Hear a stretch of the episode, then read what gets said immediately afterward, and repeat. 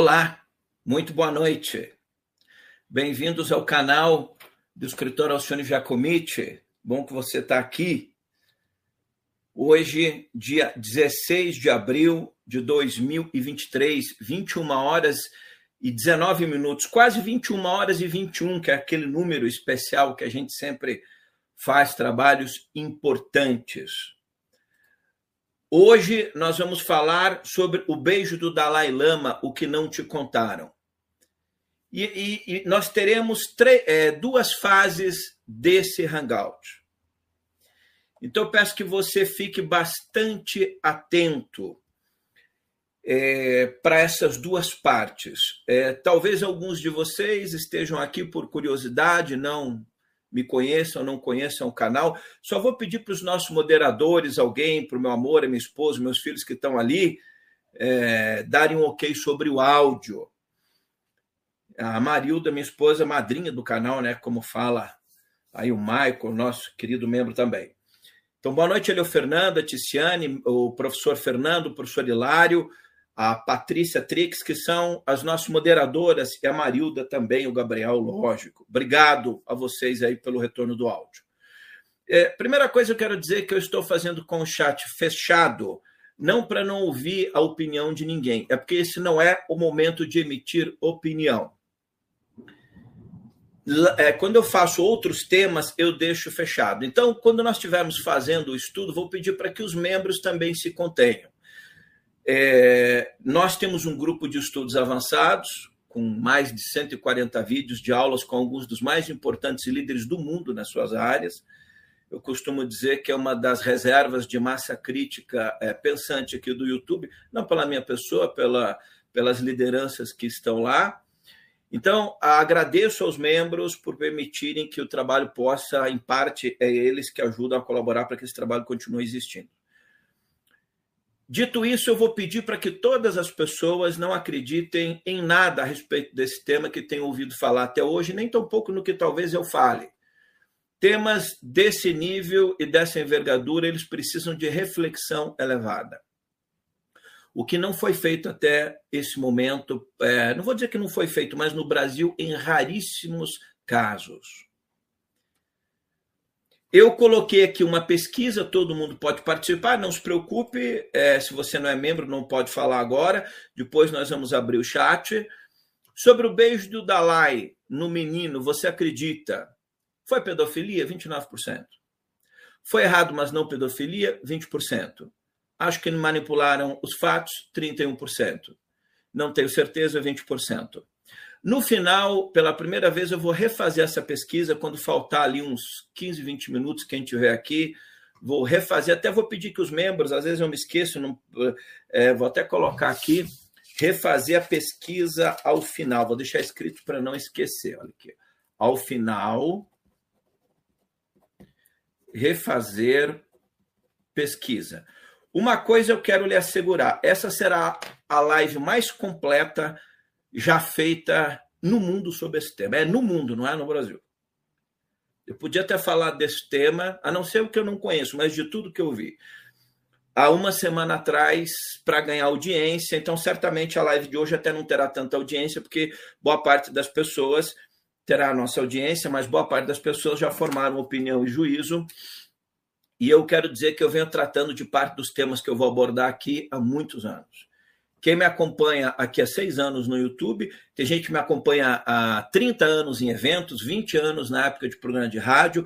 Há 30 anos atrás, eu já entrevistava lamas, monges, enfim, é, lamas tibetanos participavam de eventos meus no Brasil, de livros meus. Então, é, acabei de lançar um livro no final do ano passado, fiz projetos aqui no canal falando que tudo isso que está acontecendo iria acontecer.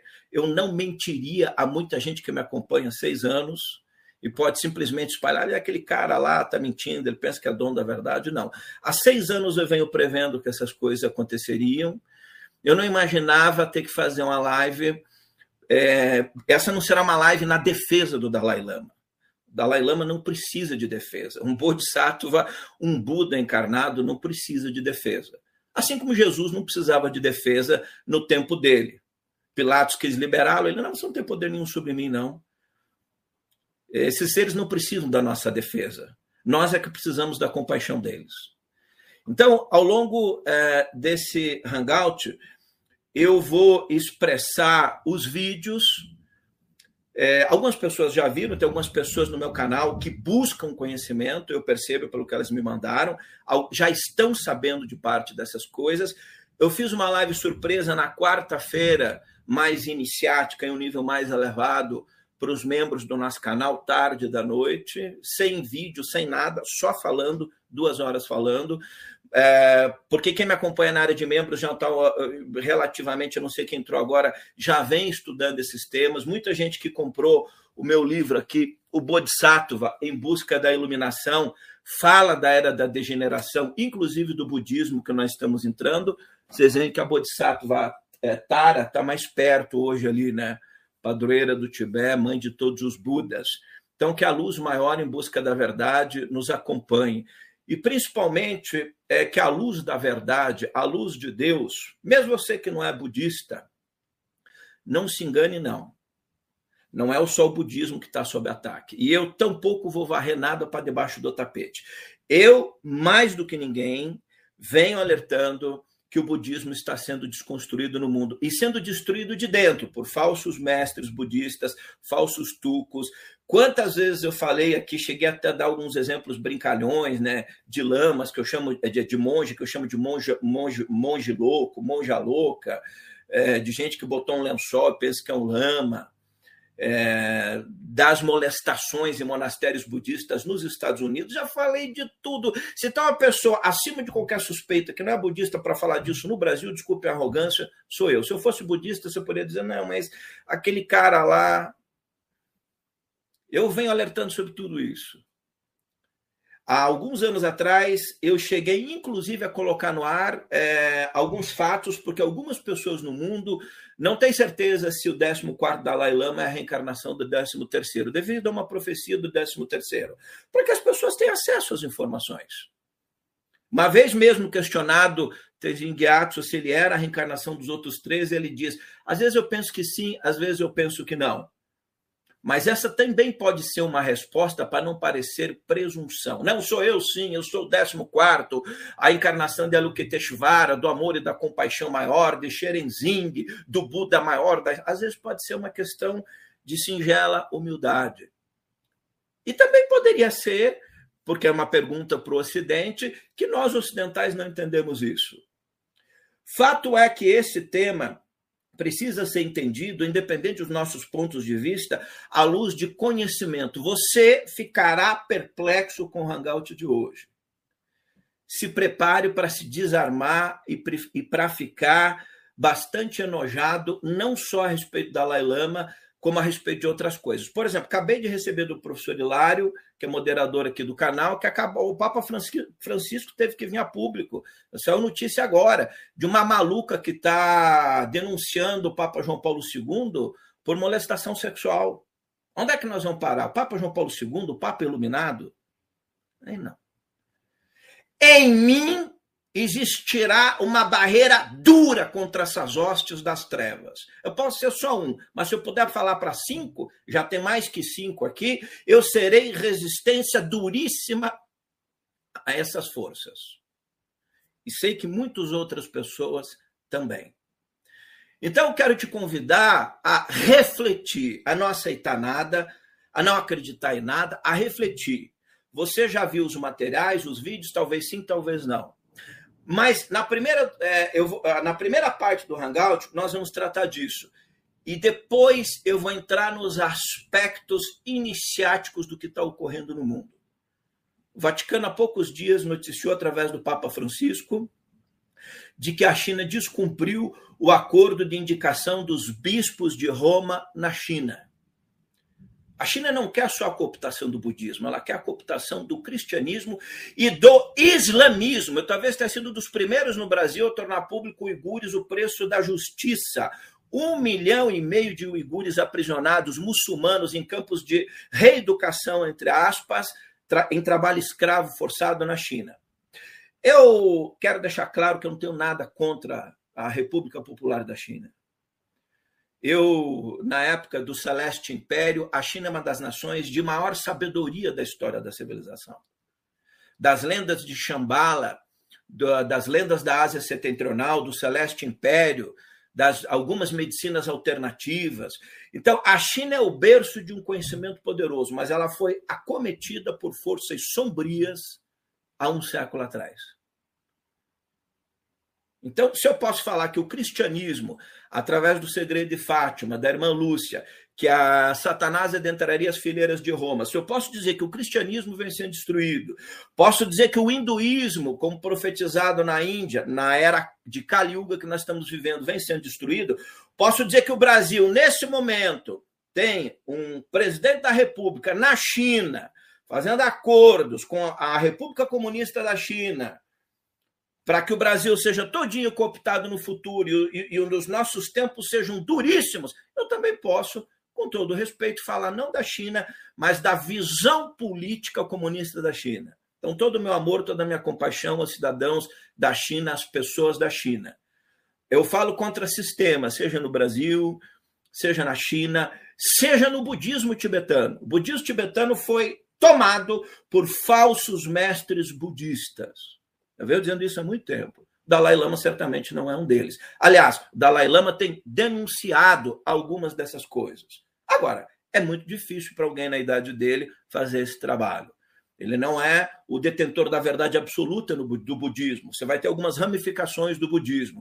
Então, nós precisamos entender em pontos mais amplos, porque o cristianismo vai passar também por isso. Nós também estamos passando. O beijo do Dalai Lama é apenas a ponta do iceberg. Então, convido vocês para assistirem aqui sem fazer juízo. É, e a minha apresentação todinha para que eu conseguisse me conter foi gravada. Depois dela, eu volto aqui para as demais interações. Quero insistir que o chat está fechado, depois eu vou abrir moderação aos membros. Eu vou pedir, e eu fico olhando e anotando os nomes. Sensibilidade. Se alguém entra da boa noite, não precisa todo mundo dar boa noite. Deixa aqui um moderador da boa noite. Mesmo que você conheça, ah, boa noite, boa noite, boa noite, João, boa noite, Patrícia, boa noite, Patrícia, boa noite, João, boa noite, Alcione, boa noite, Marilda. Não, não, não, não, não façam isso se atenham ao conteúdo. Vocês estão aqui para é, receber uma massa de conhecimento. Depois vocês vão refletir. Concordo com isso, não concordo com isso. Ah, o senhor tentou me enganar nisso, naquilo. Tudo que eu vou falar tem lastro em fontes muito antigas. Quem fez alguns dos meus cursos e trabalhos, quando eu digo para vocês, guarda um dinheirinho, compra um livro, invista um conhecimento, e quem fez isso, hoje sabe o que está acontecendo.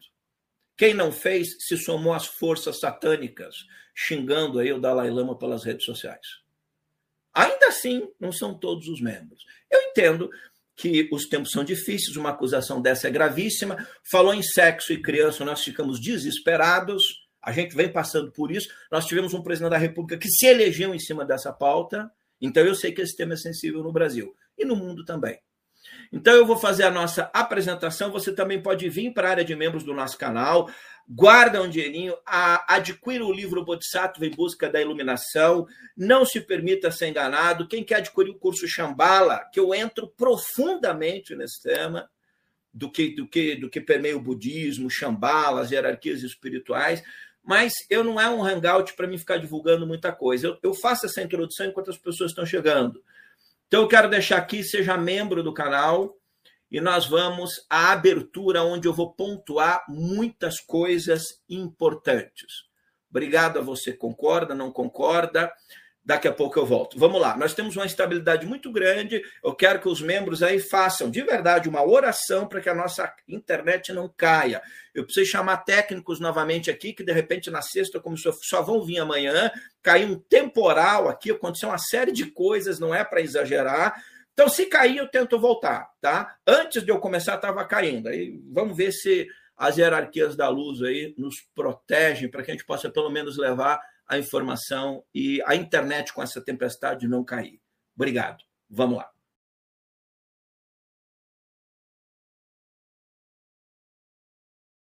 Que esta live que eu vou abordar hoje vai muito além do ato do beijo do Dalai Lama no estudante indiano mas tem a ver com o controle sobre o budismo tibetano e o seu próprio futuro. Então tem a ver conosco também. Algo que aqueles que não conhecem de perto não entendem. Com isso, desejo aproveitar o momento para que todos possamos refletir sobre os tempos sombrios que já chegaram.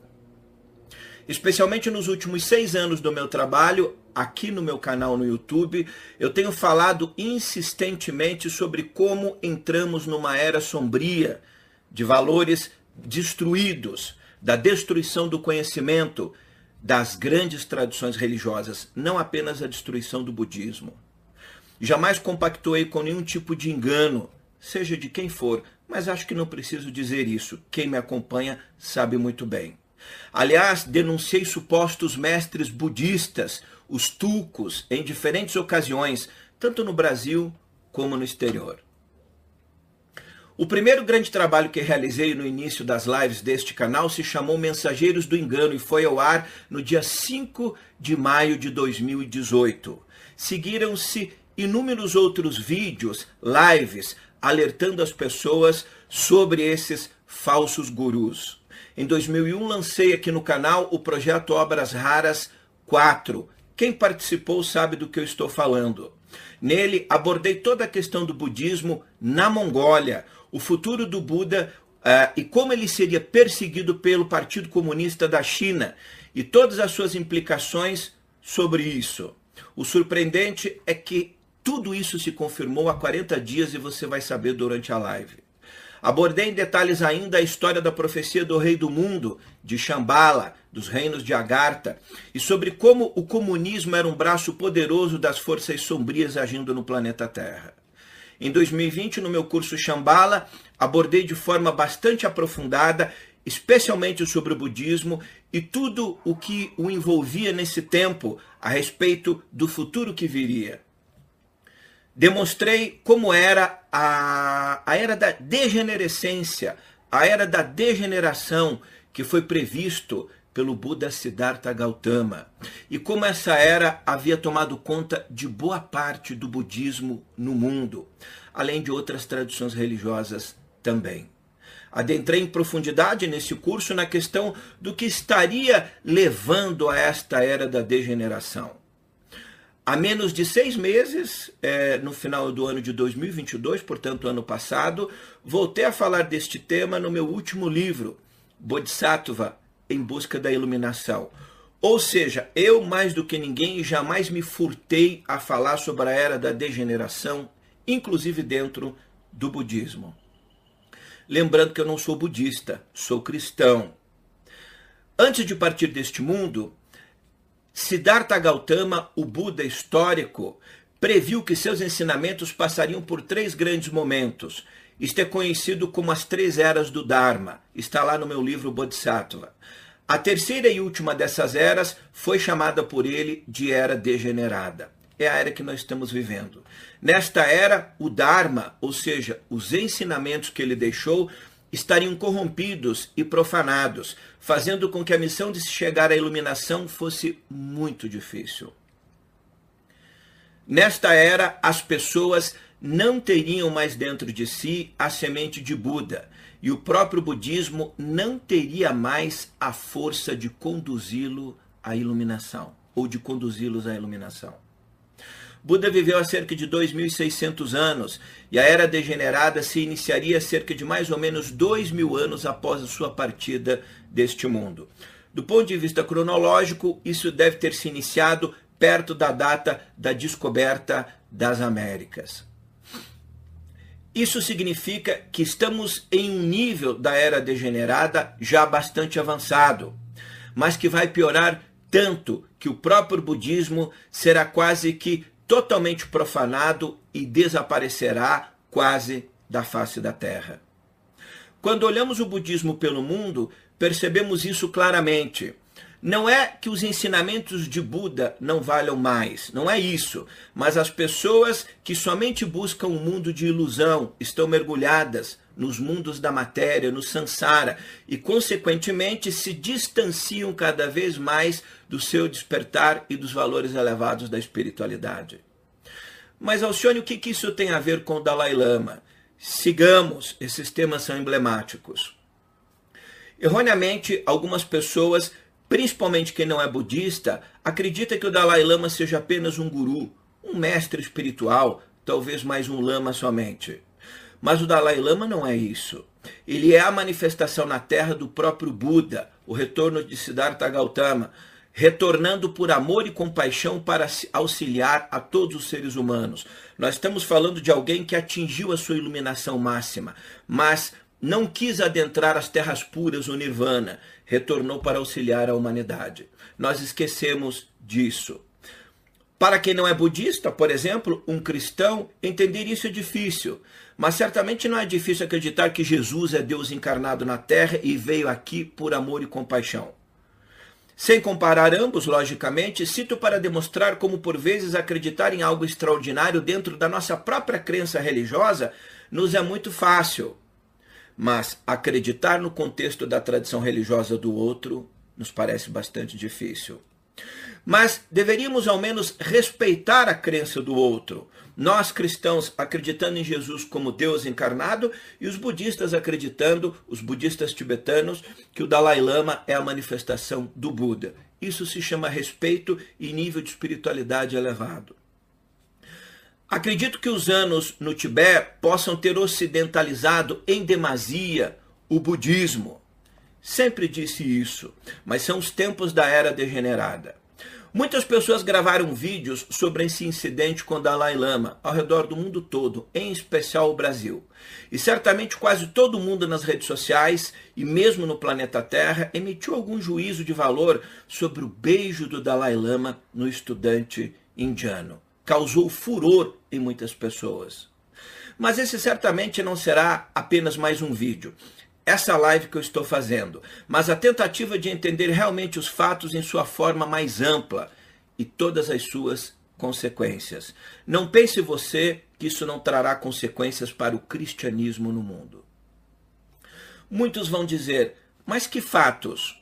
Os tempos que vivemos são estranhos e as pessoas não buscam mais pela verdade, mas são induzidas a acreditar naquilo que os grupos de interesses desejam que elas acreditem. Um fato ou mesmo uma imagem podem ter diferentes pontos de vista. Você não acredita? Analise internamente como será a sua reação a essas acusações que eu vou passar a mostrar agora, apenas para que você tenha uma ideia. Quando nos interessa, nós esquecemos. Aí a gente tenta entender em um nível mais elevado. Mas quando não nos interessa, a gente julga rapidamente e sepulta a verdade para além das aparências. Você quer ver? O que, que essas imagens trazem à sua mente? O que, que elas fazem mexer dentro do seu eu? Este homem aqui impediu o nazismo de tomar a Grã-Bretanha. Foi a parede de resistência na Segunda Guerra Mundial contra o nazismo. Winston Churchill, um, grande, um dos grandes estadistas do século XX. Sabe como ele é conhecido, ou está sendo conhecido hoje? Como um supremacista branco. Ele, a imagem dele está sendo apagada da história. Essa outra pessoa aqui, principalmente no Brasil, canais extremistas gostam de chamá-la de fanática. Trata-se de Madre Teresa de Calcutá. Ela foi uma das maiores missionárias do século XX. Ganhou o Prêmio Nobel da Paz em 79. Lutou duramente contra o aborto, que dizia ser uma guerra travada contra as crianças. Foi beatificada em 2003 pelo Papa Iluminado João Paulo II e canonizada em 2016. Sabe como é que Madre Teresa Calcutá está sendo chamada hoje? De fanática religiosa, corrupta, obscurantista, amiga de ditadores cruéis, impostora, e os centros de cuidado para os pobres que ela mantinha em várias partes do mundo estão sendo comparados aos campos de concentração nazistas. Esses são os tempos que nós vivemos. Essa outra pessoa aqui talvez seja uma das mentes mais importantes, talvez seja não, é a mente mais importante do século XX e uma das mais importantes da história da ciência, Albert Einstein. Talvez é, tenha influenciado todo o destino da ciência no que nós entramos agora conhecido como mecânica quântica. Ganhou o Prêmio Nobel de Física. Sabe como é que Albert Einstein está sendo recordado hoje? Como espancador de mulher. Essa outra figura aqui nos é bastante conhecido, principalmente nós que somos brasileiros, independente de você ter votado nele ou não. Trata-se do antigo presidente do Brasil, Jair Messias Bolsonaro. Muito provavelmente você não lembra mais, à exceção daquelas pessoas que continuam acreditando nisso. Mas Bolsonaro foi chamado de pedófilo. E a frase, abre aspas, que ele disse na época foram as piores 24 horas da minha vida. O ex-presidente do Brasil foi acusado de ser pedófilo devido a uma declaração sobre meninas venezuelanas. Ora, as falas existiram. As meninas eram reais. Todo o teor, o todo o teor da fala dele é verdadeira. Agora, isso faz dele um pedófilo? Depende do seu ponto de vista, do seu ponto de vista político ideológico. Para milhões de brasileiros, não se engane, ainda hoje essa pessoa é um pedófilo. Em sua fala, ele diz que esta acusação é, fez com que ele passasse, repito, as piores 24 horas da sua vida. Agora você quer ver mais? Olha essa outra imagem aqui. Ainda falando do ex-presidente Jair Messias Bolsonaro. Goste dele você ou não, eu estou tentando contextualizar o tempo que nós vivemos. Para milhões de brasileiros, eu estou mostrando aqui a imagem de um genocida responsável pela morte de milhares de pessoas durante a pandemia do coronavírus. Imprensa, políticos, milhões de brasileiros classificam Bolsonaro não apenas como pedófilo, mas como genocida. As pessoas até manipulam o significado da palavra genocida se lhes interessa, se é politicamente conveniente. Se você votou nele, você vai dizer que ele não é genocida, que é uma conspiração. Mas eu acredito que a maioria julga mesmo é por ignorância. Ou, na verdade, eu esteja errado, é por mau caratismo, falta de caráter. Vamos olhar essa outra pessoa aqui considerado um educador modelo. O educador Divaldo Franco, líder espírita, possui trajetória de vida irretocável e brilhante na defesa dos valores elevados. Sua obra social Mansão do Caminho em Salvador é modelo para o mundo. Ele deu conferências pelo mundo todo, nas Nações Unidas. O seu histórico de vida é lembrado por ser uma pessoa que se dedicou à espiritualidade e à justiça. Hoje, devido à defesa dos seus valores, é acusado de ser defensor de golpistas, militante de extrema direita e muitos, há muitos vídeos gravados nas redes sociais, como o YouTube, pedindo a, que pediram a sua cabeça na CPI da Covid para que ele fosse ouvido, devido às declarações que ele deu do que estava ocorrendo no Brasil. Alguns se referem a Divaldo Franco dentro do próprio, do, do, próprio movimento espírita, não institucionalizado, mas dos espíritas, o chamam de médium obsidiado. Agora eu quero mostrar essa outra figura aqui. Mahatma Gandhi libertou um bilhão de pessoas, o seu país, a Índia, do jugo da tirania britânica. Ele pregou a Satyagraha, que se tornou modelo no mundo inteiro. O que é Satyagraha? Resistência pacífica sem violência. Ele consegue fazer com que os ingleses deixem a Índia sem violência. Por isso ele foi preso, apanhou, é, é, ficou muitos anos detidos e foi perseguido. Morreu pela paz, vítima de um cidadão do seu próprio país, um indiano. Hoje, Mahatma Gandhi também é acusado de ser pedófilo e de ter sido ele um homem negro racista. Agora eu quero lembrar esse fato aqui, que é um dos mais horrendos na história dos últimos dois mil anos da cristandade. Eu estou mostrando aqui uma imagem, uma concepção artística do que seria o cavaleiro, o último grande mestre da ordem dos pobres cavaleiros de Cristo, os Templários. Em 3 de outubro de 1307, a mais poderosa ordem monástico-militar da Europa, de toda a cristandade, os templários, foram acusados, sabe do que? De heresia. Mas sabe a outra acusação e a principal responsável pela condenação dos templários? Perversão sexual. Eles foram acusados de sodomia. A Santa Inquisição tinha testemunhos, fatos e tudo que precisou para condenar o último grão-mestre, Jacques de Molay, que foi é, morto, morreu queimado de frente à Catedral de Notre-Dame, na França. junto de outros de seus companheiros. Agora você veja como é que é a injustiça. Em 2007, 695 anos depois, ou seja, quase sete, quase sete séculos depois, o Vaticano emitiu um documento absolvendo os cavaleiros das acusações. Ficou demonstrado, sete séculos depois, que foi uma grande conspiração que envolvia interesses da França, do rei da França e do próprio Papa à época. Antes de adentrar no tema da noite, o beijo do Dalai Lama, quero citar outro grande julga julgamento errado da história, talvez o maior de todos, ao menos do ponto de vista para nós cristãos. Por que quero lembrar esse julgamento importante? Já que nós somos uma pátria cristã, eu quero tocar nele. Mas parece que nós não aprendemos nada sobre os julgamentos injustos. Quando Jesus foi acusado, ele foi acusado pelo próprio templo, pelos sacerdotes do próprio templo aonde ele orava, que era a antiga casa de Deus, aonde a Arca da Aliança residia no tabernáculo do templo de Jerusalém. Esses sacerdotes o acusaram de blasfêmia, de profanar o dia de sábado, que era o dia sagrado para os judeus, e o acusaram de ser um falso profeta. O resto da história você já sabe.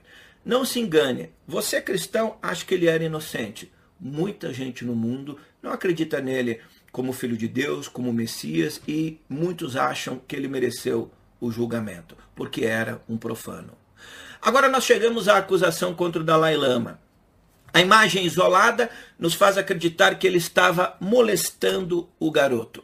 Eu quero que de forma sincera você se questione, reflita e se faça a respeito é, e se faça essas perguntas. E eu não estou pedindo isso para as pessoas que apenas estão aqui para ver um vídeo nesse canal.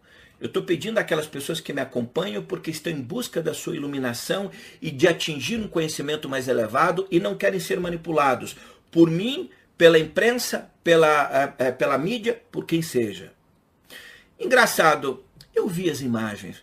Mas eu nunca tive a impressão, de verdade, mesmo vendo as fotos do beijo do Dalai Lama no menino que foi um selinho, de que aquilo se tratava de uma molestação sexual. Mas isso porque eu já conheço os costumes tibetanos e conheço a história, a biografia de vida do Dalai Lama e que ele gosta de brincar com as pessoas, tanto jovens ou idosos. Ele distribuiu selinhos, beijinhos na boca a líderes do mundo em todo, todo como você vai ver daqui a pouco. Mas eu confesso também que, para quem não conhece tão bem o Dalai Lama e o histórico dele, tais imagens podem impressionar. Mas o que de fato realmente aconteceu? Você está julgando sobre que perspectiva? Porque não é como julgar se você acredita ou não. Uma condenação de pedofilia, deixa eu repetir, uma sentença de pedofilia é, o Dalai Lama já está em idade avançada e irá partir breve, mas ainda que ele fosse jovem e jamais seria totalmente desfeita ao longo da sua vida, ainda que os fatos maiores viessem à tona.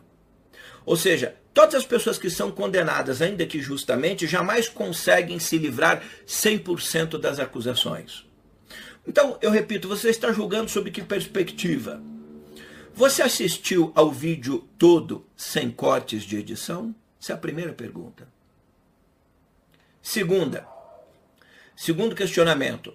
Você entende que aquela imagem pode ter sido uma simples brincadeira? Você pode argumentar que não se brinca pedindo que uma criança chupe sua língua. E nesse caso você teria razão. Mas deixa eu lhe perguntar: você se perguntou se foi isso mesmo que aconteceu? Você tem plena certeza? Você assistiu aos depoimentos da mãe do jovem estudante indiano e, os depo e o depoimento dele mesmo, já no dia depois do fato ocorrido? Você conhece os costumes e a cultura tibetana, ainda que apenas um pouco, ou pelo menos se não conhecia, foi atrás para ver se isso realmente poderia ser um costume? Você conhece as brincadeiras que os familiares é, em algumas regiões do Tibete fazem com seus filhos. Apesar da fala chupe minha língua, entre aspas, esse chupe minha língua, não existiu ninguém chupando língua no vídeo todo. Eu vou repetir. Apesar da fala chupe minha língua, não existe. O Dalai Lama não chupa a língua do menino. E tudo pode ter sido apenas uma brincadeira e que talvez o sequer o Dalai Lama tenha falado isso? Você já, se questionou? Ou que ele possa ter falado de forma errada essa é, na tradução do tibetano para o inglês, já que sua santidade não é fluente em inglês? Você vai ver no vídeo original que quando o menino pede um abraço ao Dalai Lama, ele não sabe sequer o que significava a palavra me dê um abraço. Dois tradutores ficam quase um minuto explicando o que o menino tinha pedido. Será que quando ele vai fazer a brincadeira, que era um costume tibetano, que na verdade é morda a minha língua, ele não troca a palavra por chupe a minha língua? Daqui a pouco você vai conhecer isso. Você sabia que os pais do estudante, como eu disse, estavam no palco ao seu lado e que tudo estava sendo transmitido ao vivo? Você conhece a história de quem é o Dalai Lama? Ou apenas as mensagens com frases de efeito quando lhe interessava, que circulam pelas redes sociais, ou quando você estava deprimido, em depressão, sem dinheiro, você se apegou, se apegou a alguma dessas frases? É isso no máximo que você conhece a respeito dele?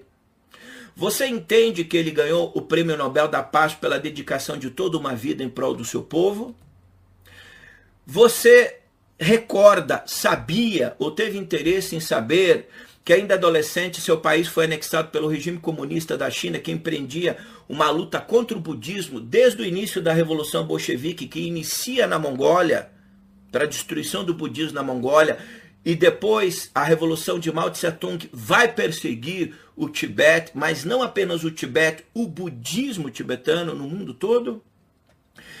E que desde então, há quase 80 anos, o Dalai Lama vem sendo perseguido por esse mesmo regime. Lembro que ele está com 87 anos de idade. Veja, o Dalai Lama, como eu disse, não é apenas um guru. Ele é considerado um bodhisattva a manifestação da terra é, do amor e da compaixão maiores que nós seres humanos não conhecemos. É também um monge tibetano e dedicou sua vida a estudos profundos dos mais avançados conhecimentos budistas. Você consegue ter uma dimensão do que é a encarnação de um Buda? Acho difícil no Ocidente nós termos essa dimensão. Então, pense o seguinte: muitos é, já tentaram alinhar é, classificar o Mestre Jesus como um pedófilo, porque ele andava junto às crianças, deixai vir as minhas criancinhas. Ele andava junto de 12 homens. Tem um professor de uma universidade no Brasil que chegou a dizer isso. Procura no Google que você vai encontrar. E há muitos livros escritos tentando dizer que Jesus não teria resistido aos prazeres da carne, que ele teria casado, tido filhos, que ele não ressuscitou. Como é que você se sente quando escuta isso? Nós que somos cristãos entendemos que nós humanos podemos não controlar os nossos prazeres, mas alguém como Jesus ia sentir tesão por ou pelo menos se sentisse do ponto de vista carnal, não ia ter controle sendo quem ele era. Você acha mesmo que Jesus então cederia aos prazeres carnais e o que ainda é pior, prazeres diabólicos como ser um pedófilo? Então, quando eu coloco isso na dimensão do cristianismo, talvez eu possa entender o que os budistas no mundo estão sentindo nesse momento, coisa que nenhum momento, nenhum vídeo tentou fazer. Todo mundo quis ganhar audiência lacrando. É isso mesmo, mata, crucifica. Você também entende que um Buda é alguém que alcançou a iluminação e estar na Terra é um compromisso para ajudar os demais seres humanos a também se iluminarem, trilhando o caminho do amor, abrindo mão dos prazeres carnais. Toda a história do Buda fala na direção muito parecida que Jesus falava, que nós devemos sair desse maia, desse mundo dos prazeres que nos aprisiona. Você também entende que não existe em toda a história, eu vou repetir, em toda a história de 87 anos de vida, uma única denúncia contra o Dalai Lama, o Tenzin Gyatso, envolvendo crianças ou qualquer outro tipo de denúncia de molestação sexual? À exceção das denúncias políticas orquestradas pelo Partido Comunista Chinês, que invadiu o Tibete, matou milhões de tibetanos, destruiu, destruiu milhares de monastérios e continua hoje perseguindo o regime tibetano, é, e que precisa disso para justificar para o mundo as suas atrocidades, não existe nada que possa macular a imagem do monge do Bodhisattva Dalai Lama? Como você tem plena certeza de que tudo não passou de uma brincadeira com o jovem estudante, relembrando a antiga tradição tibetana que eu acabei de mencionar? Veja essas imagens e conclua por si só.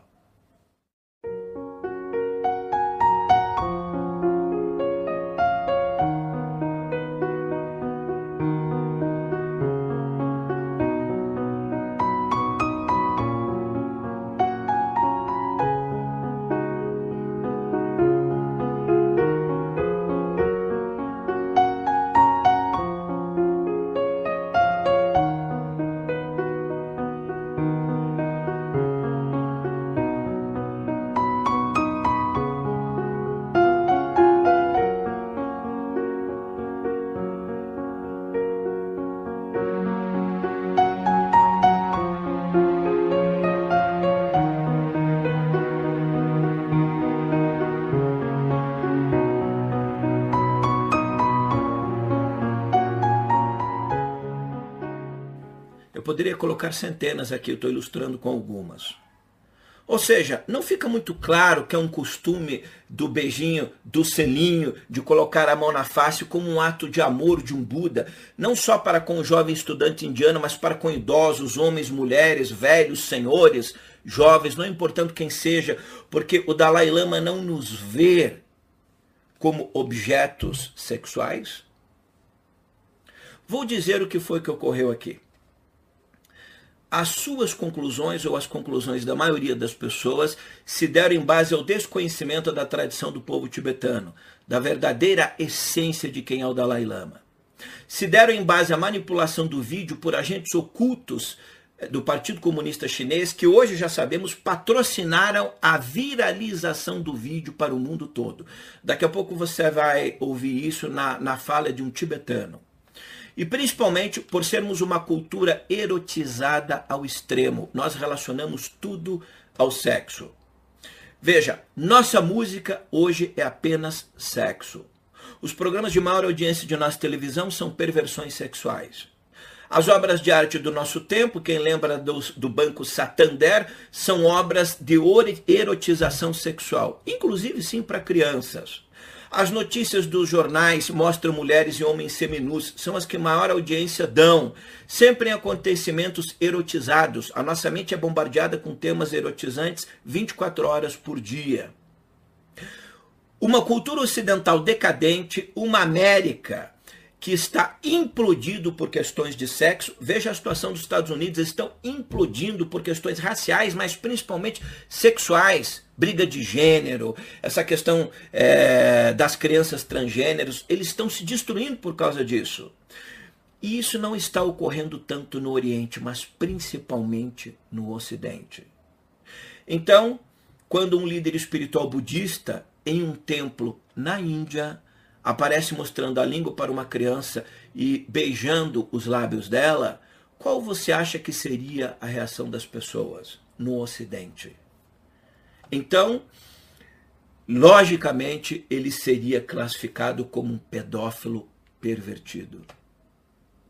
Transformaram ele de encarnação do amor e da compaixão no pedófilo, inclusive em canais no Brasil, que são canais extremistas, Transformaram ele em líder de uma rede global de pedofilia, a mesma que atuaria nas ilhas é, do pedófilo Jeffrey Epstein. O Epstein. Chegaram a esse ponto.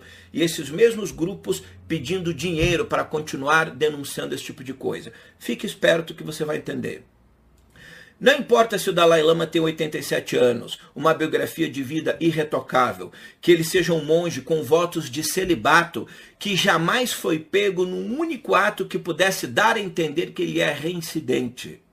Porque um pedófilo não manifesta o seu ato, o seu eu pedófilo, aos 87 anos de vida, diante de câmeras, de uma transmissão para o mundo todo, que está sendo transmitida ao vivo, as acusações elas vão se avolumando ao longo da sua vida, pois segundo a medicina a pedofilia não tem cura. Ou seja, ninguém consegue ocultar isso e manifesta só aos 87 anos. Nós deveríamos ter encontrado lastro disso no passado. A constatação mais sombria de todo o resto é que nós a nossa cultura ocidental está podre.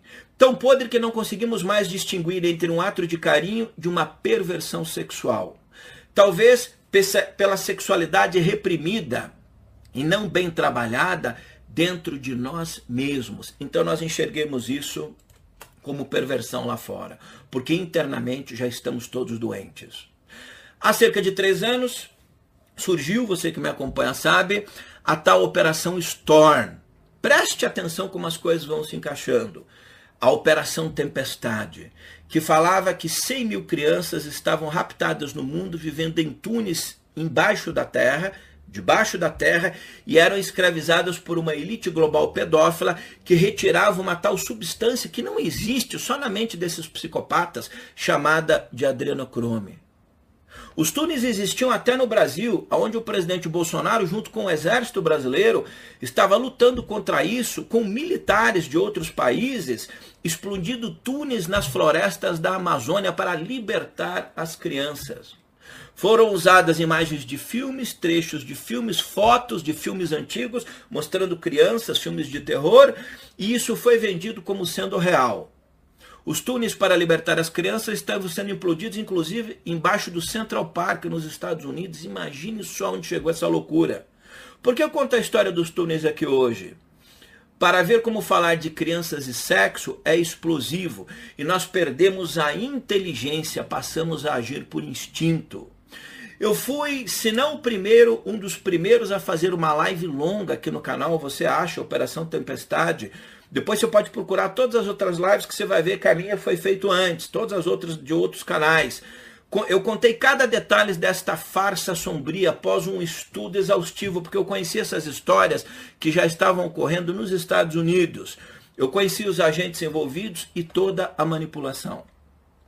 Após isso, alguns canais passaram a ter muita audiência falando disso, pois envolvia pedofilia. O tema, o tema mexe com o que de mais sensível existe no ser, no ser humano. Muitos canais passaram a agir como se fossem milícias divulgando as verdades sobre isso. E essas pessoas atingiram é, índices de audiência incríveis. Ainda que exista pedofilia forte no mundo, é, eu volto a dizer que no caso dessas denúncias da Operação Storm, se tratava de enganação, de pessoas querendo ganhar dinheiro com isso. A Polícia Federal Americana, país de origem dessas denúncias, já havia se pronunciado. É, e que os agentes por trás disso visavam arrecadar dinheiro em nome da luta global do combate à pedofilia. É, ou seja, eles montam essas denúncias divulgam e dizem que para continuar fazendo o trabalho eles precisam de dinheiro. E você que doou canal, dinheiro para esses canais no Brasil falando isso, deixa eu lhe dizer uma coisa gravíssima. Segundo a Polícia Federal Americana, você prejudicou o combate verdadeiro da pedofilia global e fortaleceu canais pedófilos, porque, segundo a FBI, as pessoas que fazem esse tipo de trabalho, na verdade, são pedófilos. A psicologia explica isso, o Departamento de Polícia Federal americano, o Brasil nem tanto, apesar do Brasil também ter, mas eles são muito mais avançados, explica que os verdadeiros pedófilos se ocultam por trás se ocultam por trás do trabalho do combate à pedofilia. Então eu quero dizer a você que dou dinheiro para esses canais, você ajudou, na verdade, a financiar a maior rede de pedofilia ou rede de pedofilia espalhados pelo mundo. Agora pode ficar perplexo porque não há fala minha, é da Polícia Federal Americana. Inclusive a Unesco, agências da ONU falam a mesma coisa. Bom, após eu voltar a dizer para as pessoas que alguns canais estavam fazendo lives com 20, 30 mil pessoas ao vivo doando dinheiro, que eles eram os verdadeiros agentes das trevas e talvez, segundo a psicologia, o próprio FBI, os verdadeiros pedófilos se ocultando por trás da luta global do combate à pedofilia, eu passei a ser fortemente atacado aqui no meu canal. Fui chamado de pedófilo, recebi ameaças de morte é, diziam que eu estava sendo financiado pela nova ordem mundial, que eu era funcionário da família Clinton. Durante muitas semanas foi um inferno aqui no meu canal, mas eu não me dobrei. Vários canais fizeram vídeos contra mim e o que, que acontece? O tempo passou, nenhum túnel explodiu, nenhuma criança foi liberta libertada, nada foi descoberto, mas os, os agentes por trás disso ganharam muito dinheiro e criaram comunidades gigantes com dezenas de milhares de pessoas loucas que ainda hoje estão nessas comunidades que dão recursos para o combate contra a pedofilia no mundo, quando ao contrário elas estão financiando a pedofilia e atrapalhando o trabalho das agências sérias a respeito desse tema. Eu cheguei a falar com o general responsável do Departamento de Comunicações do Exército e o Pentágono nos Estados Unidos, nos, o Pentágono, acho que fomos, o único no Brasil a receber, um jornal, através de um jornalista que participou da live nos Estados Unidos, nós encaminhamos um e-mail ao Pentágono e eles nos responderam dizendo que tudo, que tudo era um grande absurdo, que o Pentágono não estava envolvido com essas redes e que isso nem tinha a ver com o Exército, o combate à pedofilia era o FBI e as polícias estaduais. Bom, algumas dessas pessoas tentaram inclusive entrar para a política, virar deputados. Passados todos esses anos, apesar de eu ter demonstrado que eu estava 100, não é 99, 100% certo, nenhuma daquelas pessoas que me acusou daquela, daqueles nomes horrendos voltou aqui para pedir desculpa. Eu não espero que elas peçam desculpas para mim, mas peço que ela, espero que elas peçam desculpas às crianças e se preocupem com a alma delas. Porque um dia o nosso tempo na Terra acaba. E dependendo do lugar, do lado que nós estivermos, o que nos espera não é agradável. Assim como fiz a primeira live no Brasil sobre as acusações do João de Abadiânia.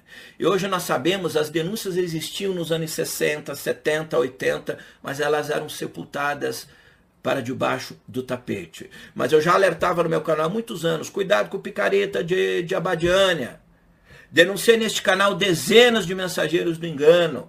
Conheço falsos gurus no mundo todo há 35 anos em que atuo nessa área do conhecimento, fronteiras da espiritualidade.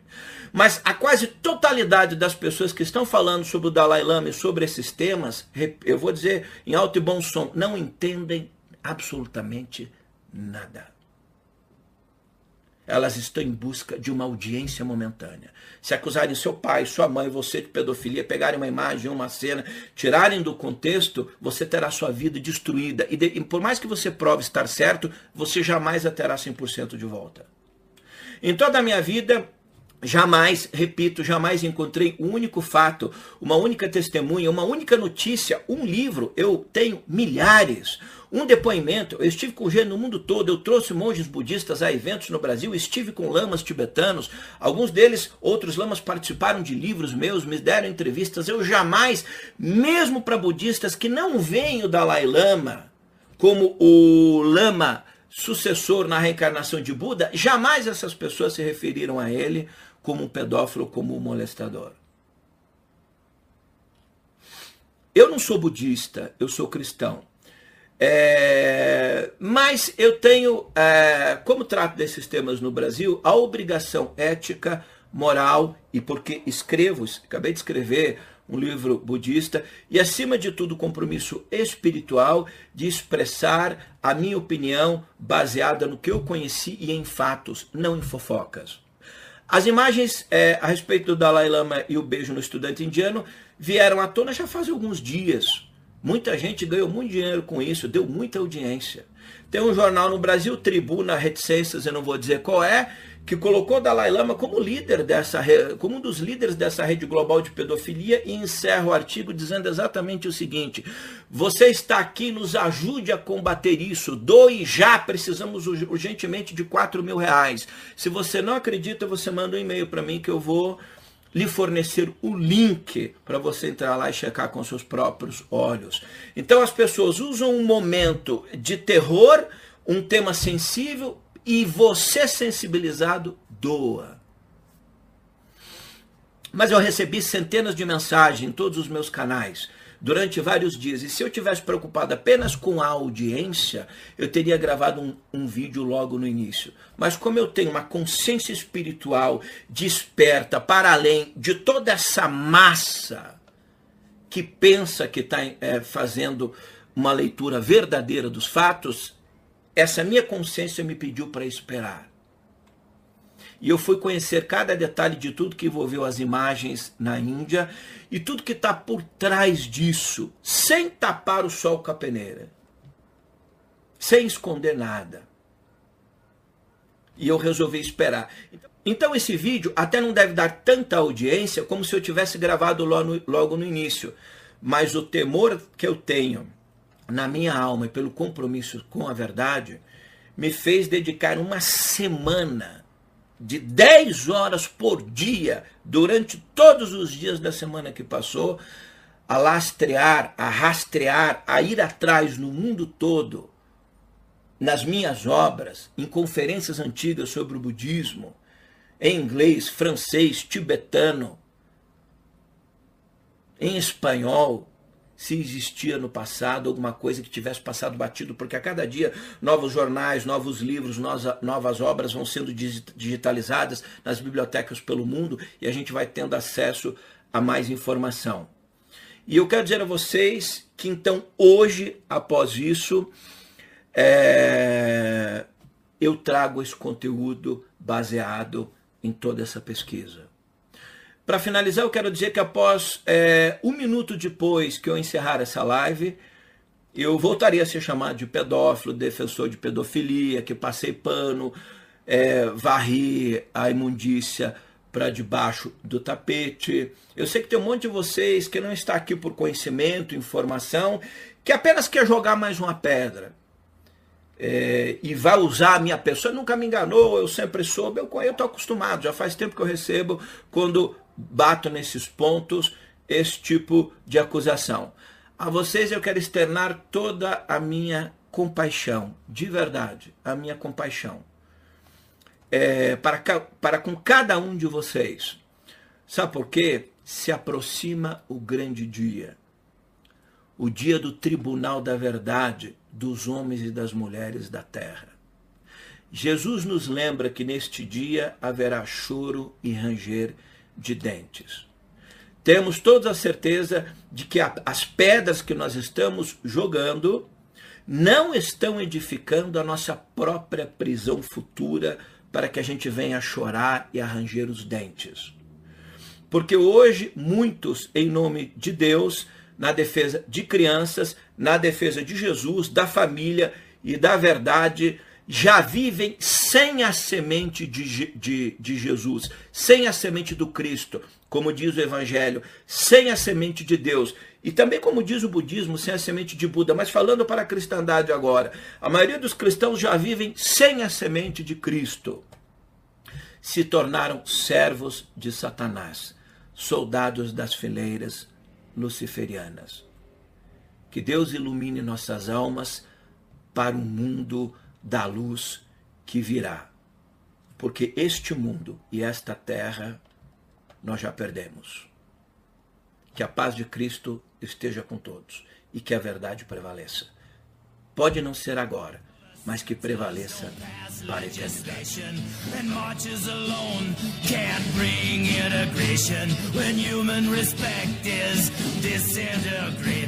This whole crazy world is just too frustrating, and you tell me over and over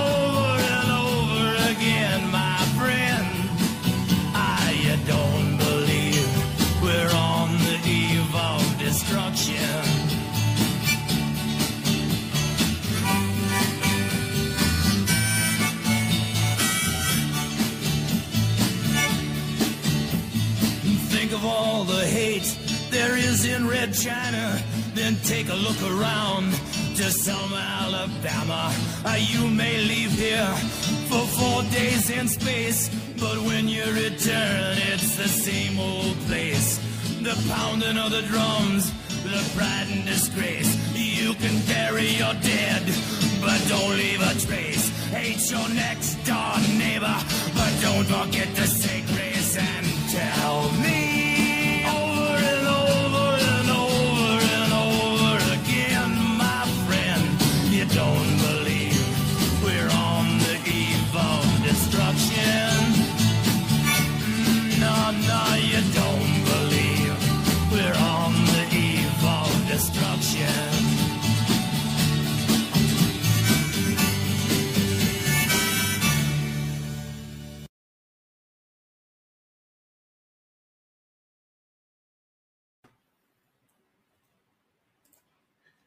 E aí, você não acredita que nós estamos à beira da destruição? É, os tempos são muito difíceis. Bom, eu quero colocar agora, é, se foi a minha visão, agora eu vou munir vocês de, de informação e fatos é, a respeito do que aconteceu. E eu quero colocar aqui, eu mesmo legendei, então eu tive que correr muito. Eu sei que algumas pessoas já viram, é, a respeito é, de um tibetano. Então pode ter uma, você que está nos Estados Unidos, em outros lugares, uma ou outra tradução ali que não está perfeita, mas é que eu precisei correr e tradução às vezes é emblemática. E eu quero colocar a visão de um tibetano e do que eles estão passando. E aí eu volto para apresentar algumas imagens.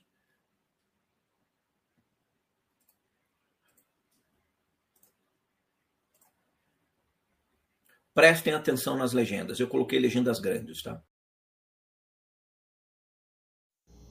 Jimji Ugen, refugiado tibetano que mora nos Estados Unidos. Tradução: Canal Alcione Jacomiti. É absolutamente desconcertante e comovente assistir a um vídeo viral que foi manipulado, foi incrivelmente emendado sem começo ou fim para mudar de forma negativa todo o contexto de uma interação inocente e lúcida entre Sua Santidade o Dalai Lama e um jovem estudante indiano.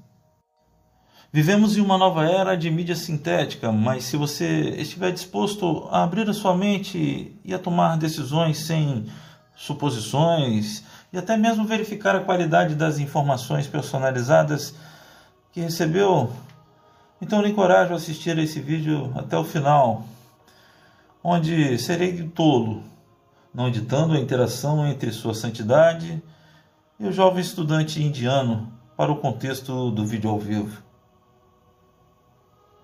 A mulher sentada no palco é a mãe do menino.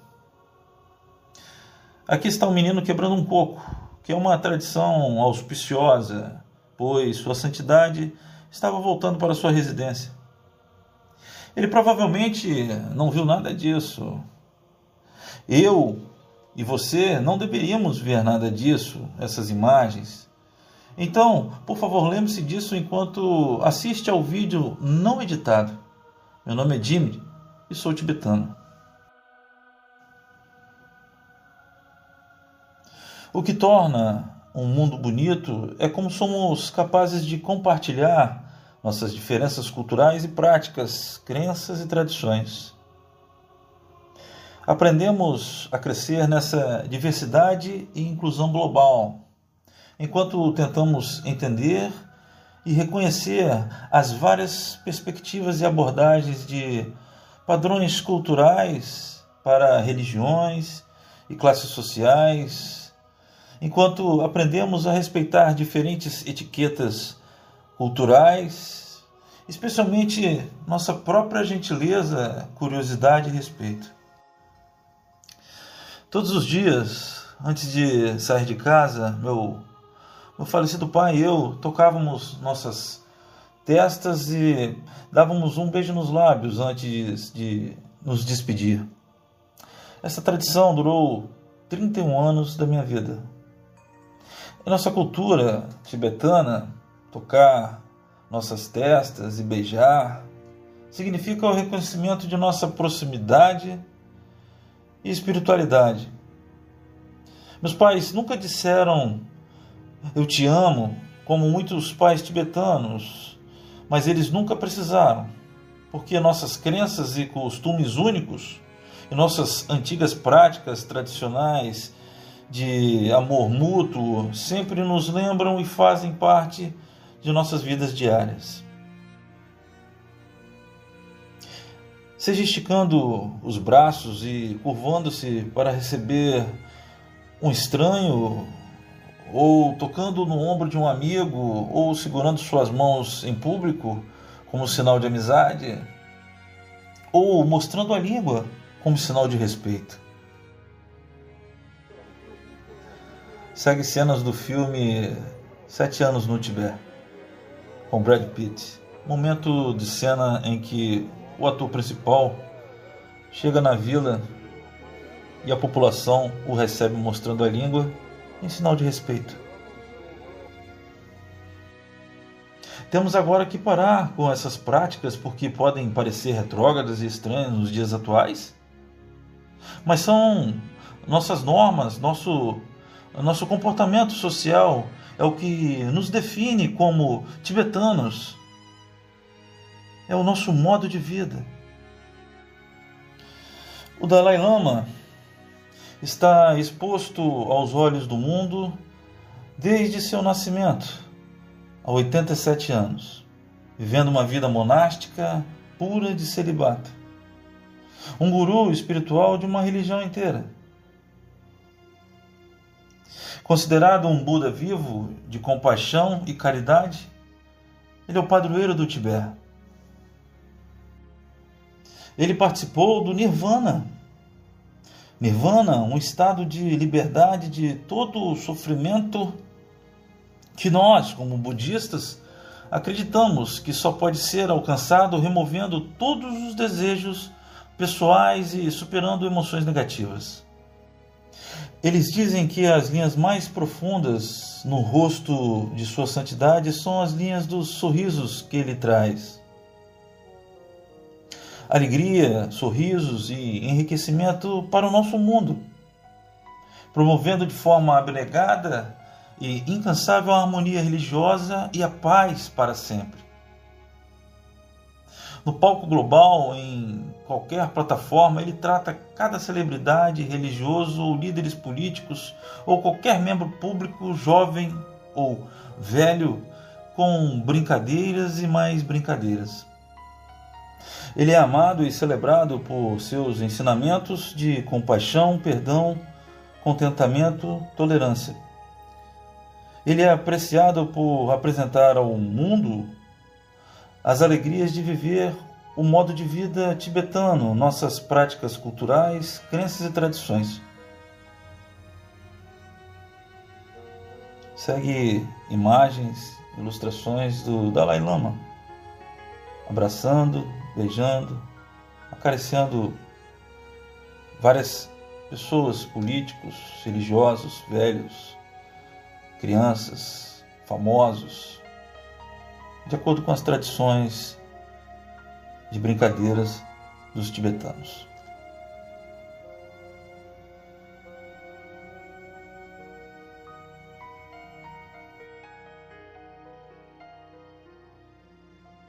Seguem várias imagens da Dalai Lama puxando a barba de uma celebridade, passando a mão na cabeça de um político, beijando pessoas e mostrando a língua. Parece que muitas pessoas nesses tempos turbulentos estão sendo forçadas em um ambiente onde estamos conhecendo pessoas virtualmente ou fazendo conexões eletrônicas, esquecendo completamente o que significa conexão humana.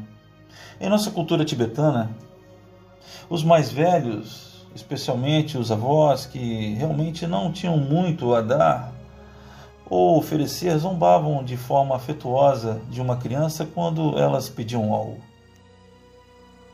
Uma criança poderia pedir a eles um doce ou algum trocado, e o ancião irá carinhosamente negociar esse carinho. E então prendê-lo com uma piada ou um enigma. Primeiro, me dê um, um beijo aqui na minha bochecha. Hã? Preciso que você você toque sua testa na minha testa. E que, e que não adianta. Então vamos tocar nossos narizes. O que você tem, hein? É, então me dê um beijo. Que significa eu te dei tudo. Então a única coisa que sobra para mim é você comer a minha língua. Então, a criança provavelmente não receberá o dinheiro ou o doce, mas recebeu uma bela lição sobre a vida, amor e família. É exatamente o que Sua Santidade fez. Carinhosamente, com a criança, o menino que pediu um abraço. Deu-lhe tanto amor, carinho e bondade como se receberia de uma família tibetana. O vídeo viral não mostra sua santidade segurando a mão da criança em seu rosto e rezando, dando-lhe conselhos pessoais antes de fazer cócegas nela com sua risada. É exatamente assim que nossos anciãos em nossas comunidades demonstram afeto com nossas crianças. É o que alguém com 87 anos de idade faz para uma criança. Uma demonstração de amor físico e emoção. É o que nos define como tibetanos, nossos modos simples de vida e amor.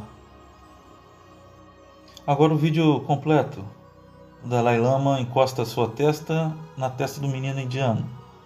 Toca sua mão e leva a mão do menino indiano ao seu rosto e agradece. Fala obrigado, obrigado.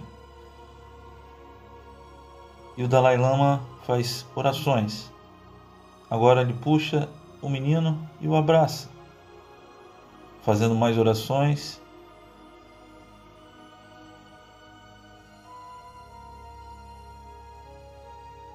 por carinho e afeto. E diz: Obrigado. Então Dalai Lama fala: Para, agora você deveria olhar aquele bom ser humano, aquele que cria paz e felicidade. Não deveria seguir aqueles seres humanos que sempre matam outras pessoas. Não deveria olhar para essas pessoas. Agora o Dalai Lama abraça a criança depois dos conselhos que lhe deu. E brinca com a criança novamente e começa a dar gargalhadas. Quando o menino pediu um abraço à sua santidade, disse: Posso te abraçar? Sua mãe, preocupada, acenou para ele do palco a um assento de distância. Isso literalmente, isso levou duas pessoas, dois assessores a tentar interpretar o pedido do menino. Foram até o, o santidade do Dalai Lama, tentaram explicar o que o menino havia pedido. O primeiro assessor tentou, mas ele não entendeu. O segundo assessor tentou com êxito. O Dalai Lama respondeu: Venha, ok, vem aqui. Agora, sua santidade não é, não é fluente em inglês, ele é autodidata em inglês. E se houvesse palavras perdidas uh, na tradução, quando ele disse chupar minha língua, coma minha língua, com certeza sim. Haviam palavras, palavras perdidas na tradução. Lembro-me bem de ter assistido a esse vídeo. E para as pessoas que estão dizendo que este vídeo estava escondido, ou esse, essa foi uma transmissão global ao vivo. Da parte de fora do Tsuka Clan, o principal templo de Dharamsala, onde sua santidade estava falando para mais de 120 estudantes de pós-graduação indianos sobre o valor da empatia, inclusão e confiança. Isso ocorreu em 28 de fevereiro de 2023. Há mais de um mês. Então, a grande questão é: por que uma versão editada deste vídeo está surgindo agora? Vamos colocar um ponto nisso por enquanto, ok?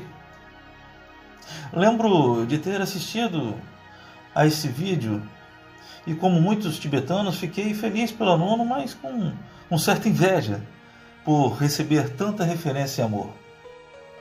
Em momentos como esse, nós tibetanos dizemos que a captura é uma pequena uma pequena oração de veneração para agradecer e valorizar sua santidade como natureza lúdica e para a pessoa que recebeu este belo gesto pessoal e ato de bondade, ela possui um bom karma de sua vida anterior. O Dalai Lama não é apenas um líder religioso do povo tibetano, não. Mas ele é a manifestação da nação tibetana e sua luta pacífica e honesta contra um cruel poder colonial, déspota e totalitário a China. É. Agora, por que foi uma, uma transmissão ao vivo de um evento que ocorreu uh, há mais de um mês? Foi editado e cruelmente vendido há uma semana atrás.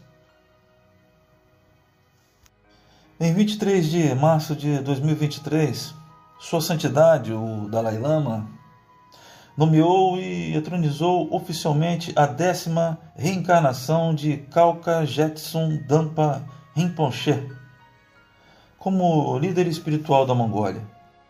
Ele foi etronizado como um dos mais altos líderes budistas, chefe espiritual da escola Gelug do budismo tibetano na Mongólia.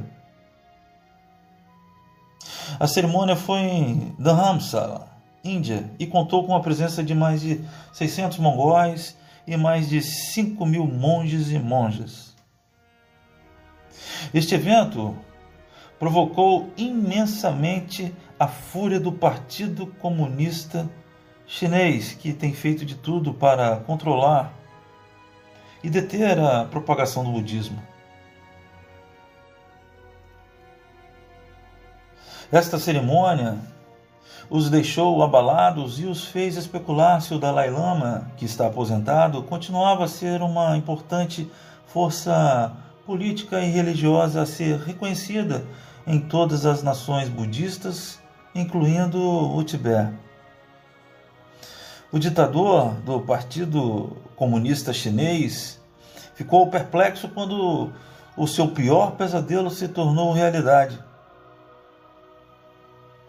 O Partido Comunista Chinês está brutalmente obcecado em garantir que os líderes budistas sejam eleitos em acordo com os regulamentos do Partido Comunista Chinês e excessivamente obcecados com a escolha do próximo Dalai Lama, o 15º Dalai Lama, que será escolhido e aprovado com a bênção do Partido Comunista Chinês. Literalmente, uma semana após esta cerimônia, o vídeo, o vídeo do beijo apareceu como um tempo marcado num, num relógio para influenciar a, opinião pública sobre o Tibete e sua santidade.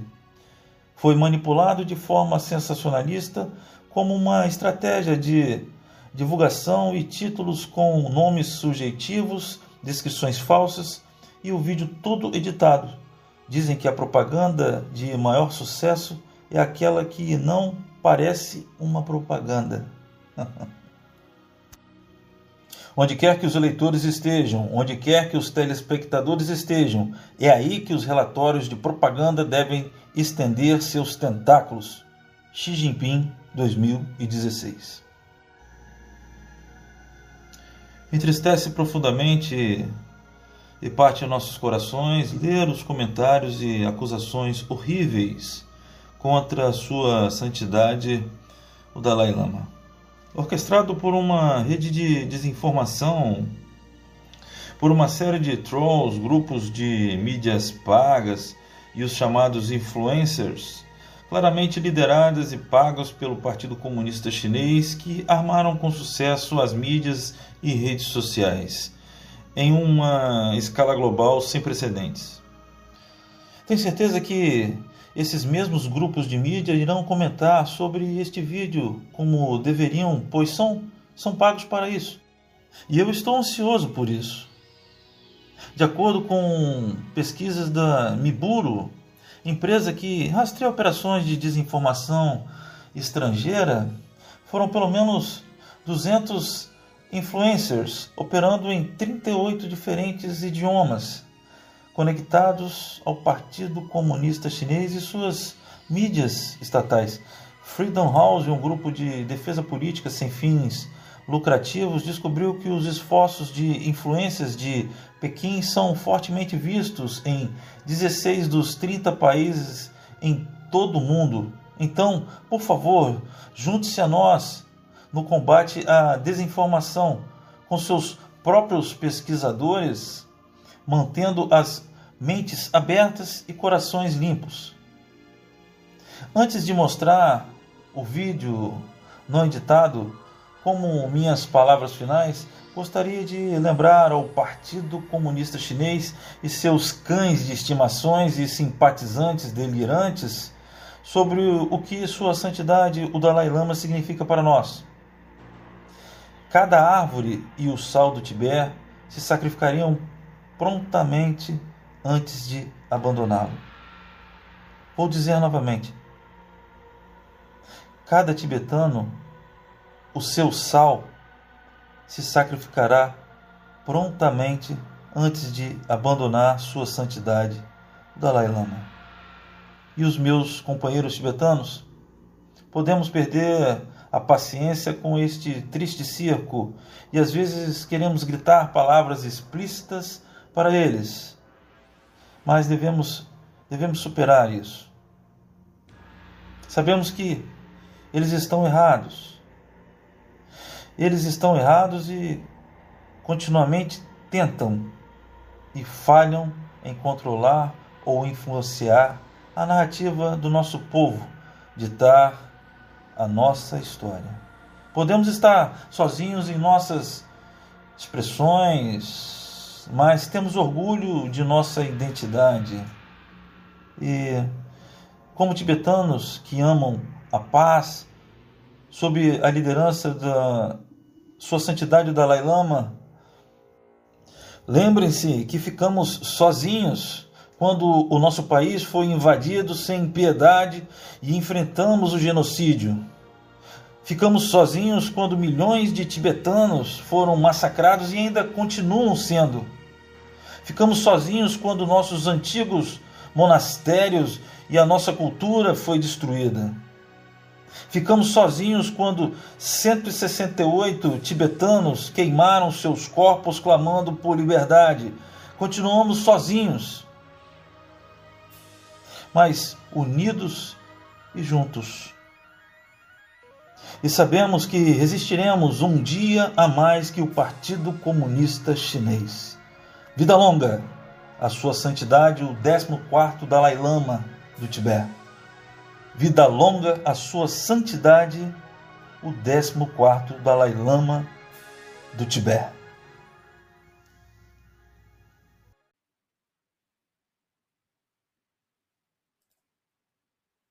Bom, tá aí o vídeo do nosso querido irmão tibetano lá, que fez um vídeo brilhante, viralizou com centenas de milhares de visualizações no mundo todo, mostrando parte do que ele fala. Eu, há alguns anos, já veio falando na questão da Mongólia, do novo sucessor é, do budismo na Mongólia. Antes de passar algumas imagens para nós entrarmos em conhecimento mais elevado para aquelas pessoas que estudam e pesquisam mais a, mais a fundo, eu quero colocar aqui, assim que acabou o evento, a declaração da mãe do estudante e o que ela vai falar que aconteceu ali, tá?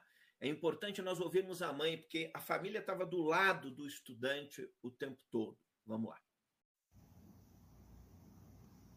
Mãe do jovem estudante indiano fala após o encontro deles com Dalai Lama. Aqui em Dharamsala, onde começamos ano passado, e desde então buscamos as bênçãos de Sua Santidade. E hoje tivemos esta oportunidade, especialmente quando minha família estava junto comigo e junto todos os alunos que se graduavam no curso Eu Tenho Poder da Academia de Habilidades, que também esteve presente. Somos muito abençoados por ter recebido essas bênçãos. Sua Santidade veio pessoalmente falar conosco sobre a paz que o mundo precisa E como todos precisam se sentir juntos, juntos como irmãos e irmãs. Pessoalmente, não consigo expressar o que estou sentindo neste abençoado momento. Muito obrigado. Quem lembra do filme O Pequeno Buda? Que morre um líder budista importante e o, o, o, o monge, o mestre atual, descobre que ele reencarnou nos Estados Unidos. E quando ele encontra um jovem americano que a família leva até o mosteiro para conhecer é, no Butão, eles eram monges budistas no Butão, o menininho se abaixa e põe a cabeça e eles ficam brincando com a testa, assim, um com a testa no outro. Filme é, com Keanu Reeves. É, quem assistiu a, o filme Sete Anos no Tibete, com Brad Pitt, o Brad Pitt foi proibido de entrar no Tibete, na China. O diretor é, do filme ficou proibido também. No filme, o Brad Pitt relata que nas histórias e tudo mais, você vê ali é, a sua santidade o Dalai Lama, ele queria construir um cinema, mas ia demorar muito por causa das minhocas que atrapalhavam as obras. E o ator era no, no alpinista, é, vai reclamar para o Dalai Lama: escuta, eu não posso construir um cinema se nós precisamos cavar ali, fazer a base e as minhocas. E o Dalai Lama vai dizer para ele, ainda jovem, não, mas aqui nós respeitamos até as minhocas. Vai demorar, mas você vai dar um jeito. E aí eles peneiravam a terra e tinham cuidado com as minhocas. Qual ocidental, qual cristão você conhece que se preocupa com minhoca? Eu sou cristão, nunca me preocupei com minhoca. Os animais, defensor dos animais. Nós temos, o budismo é é uma tradição que defende os animais, inclusive acreditando que eles têm uma essência divina. Tradição cristã fala isso? Nenhuma. Quem assistiu Kundum, do diretor Martin Scorsese, um filme belíssimo, conta toda a história da Dalai Lama, Martin Scorsese foi proibido de entrar na China. Qualquer celebridade global que dê qualquer tipo de declaração em favor do Dalai Lama é banido. Não pode entrar na China, no Tibete, não tem dinheiro, recurso de mídia, nada. Vamos ver o que, que o menino falou. O que eu e você pensamos importa menos. Importa a mãe, a família, o menino. Quando é, o Dalai Lama fica, abraça, percebe que ele mexe muito vagarosamente os lábios. O que, que ele está fazendo? Uma oração sagrada de proteção à criança, como um Buda. Provavelmente aquele menino se trilhar esse caminho, se tornará uma liderança é, importante na sua comunidade, na sua família. Será um, um ser da luz, ele jamais esquecerá aquele momento. É como se um cristão encontrasse com Jesus, fosse abençoado pessoalmente por Jesus. Você nunca mais esquecer, mudava a sua vida. Vamos ver o que, que o estudante indiano falou. O momento em que o estudante indiano pede para abraçar o Dalai Lama, na presença dos pais que estão no palco. Posso te abraçar?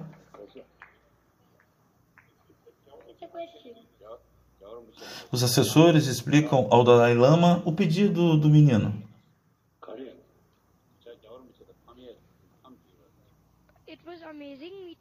Foi incrível conhecer Sua Santidade. Foi uma experiência muito boa conhecer alguém com tanta energia positiva. É uma sensação muito boa conhecê-lo. A gente recebe muita energia positiva. E uma vez que obtemos essa energia positiva, ficamos mais felizes, nos sentimos melhores e sorrimos mais. Foi uma experiência muito boa para todos nós. Então tá aí uma experiência que marcou a mãe, o jovem, a família, enquanto nós no Ocidente ficamos aqui inventando teorias enlouquecidas. Agora, deixa eu colocar para vocês aqui uma coisa muito importante. Nós estamos com o chat fechado devido à sensibilidade do tema. Pedir para os membros é, falarem pouco.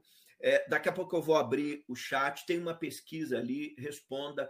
Deixa eu colocar isso aqui de fundo para que você entenda em um nível mais elevado, para que você esteja munido de todas as informações a respeito dos tempos que virão.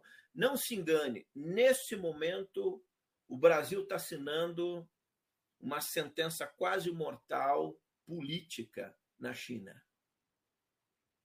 Tirando as idiotices crônicas desse presidente em relação à guerra da Ucrânia e da Rússia, nós estamos sendo colocados no pior lado da história. O que o Dalai Lama vem lutando a vida toda. Ele não odeia os chineses, mas sim a tirania do regime.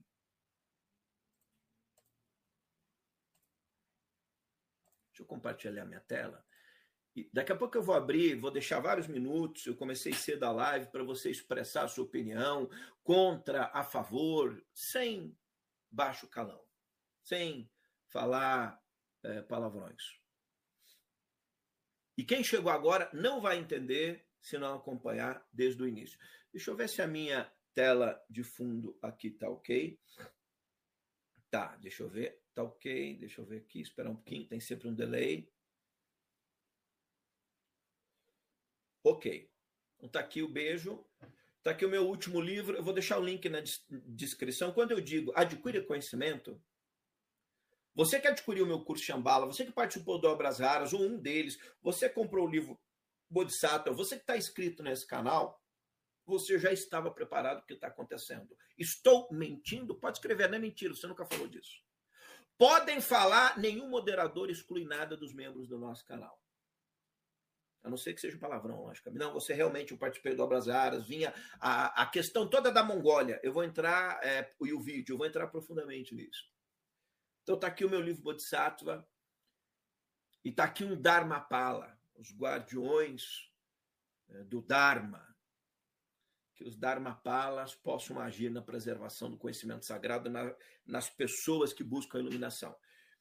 Eu quero pedir compreensão às pessoas que participaram do meu curso Shambhala, que esse é um momento extraordinário. Então, claro que eu não vou passar o curso aqui, que são 25 horas de duração, é, porque quando você faz um curso comigo, primeiro eu quero transmitir o conhecimento extraordinário. Depois é o meu trabalho, você vai pagar por isso.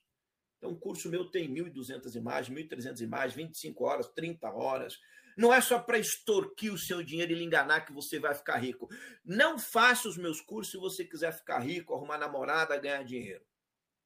Me acompanhe se você tiver a fim de dar sanidade à sua alma e preservar o seu espírito.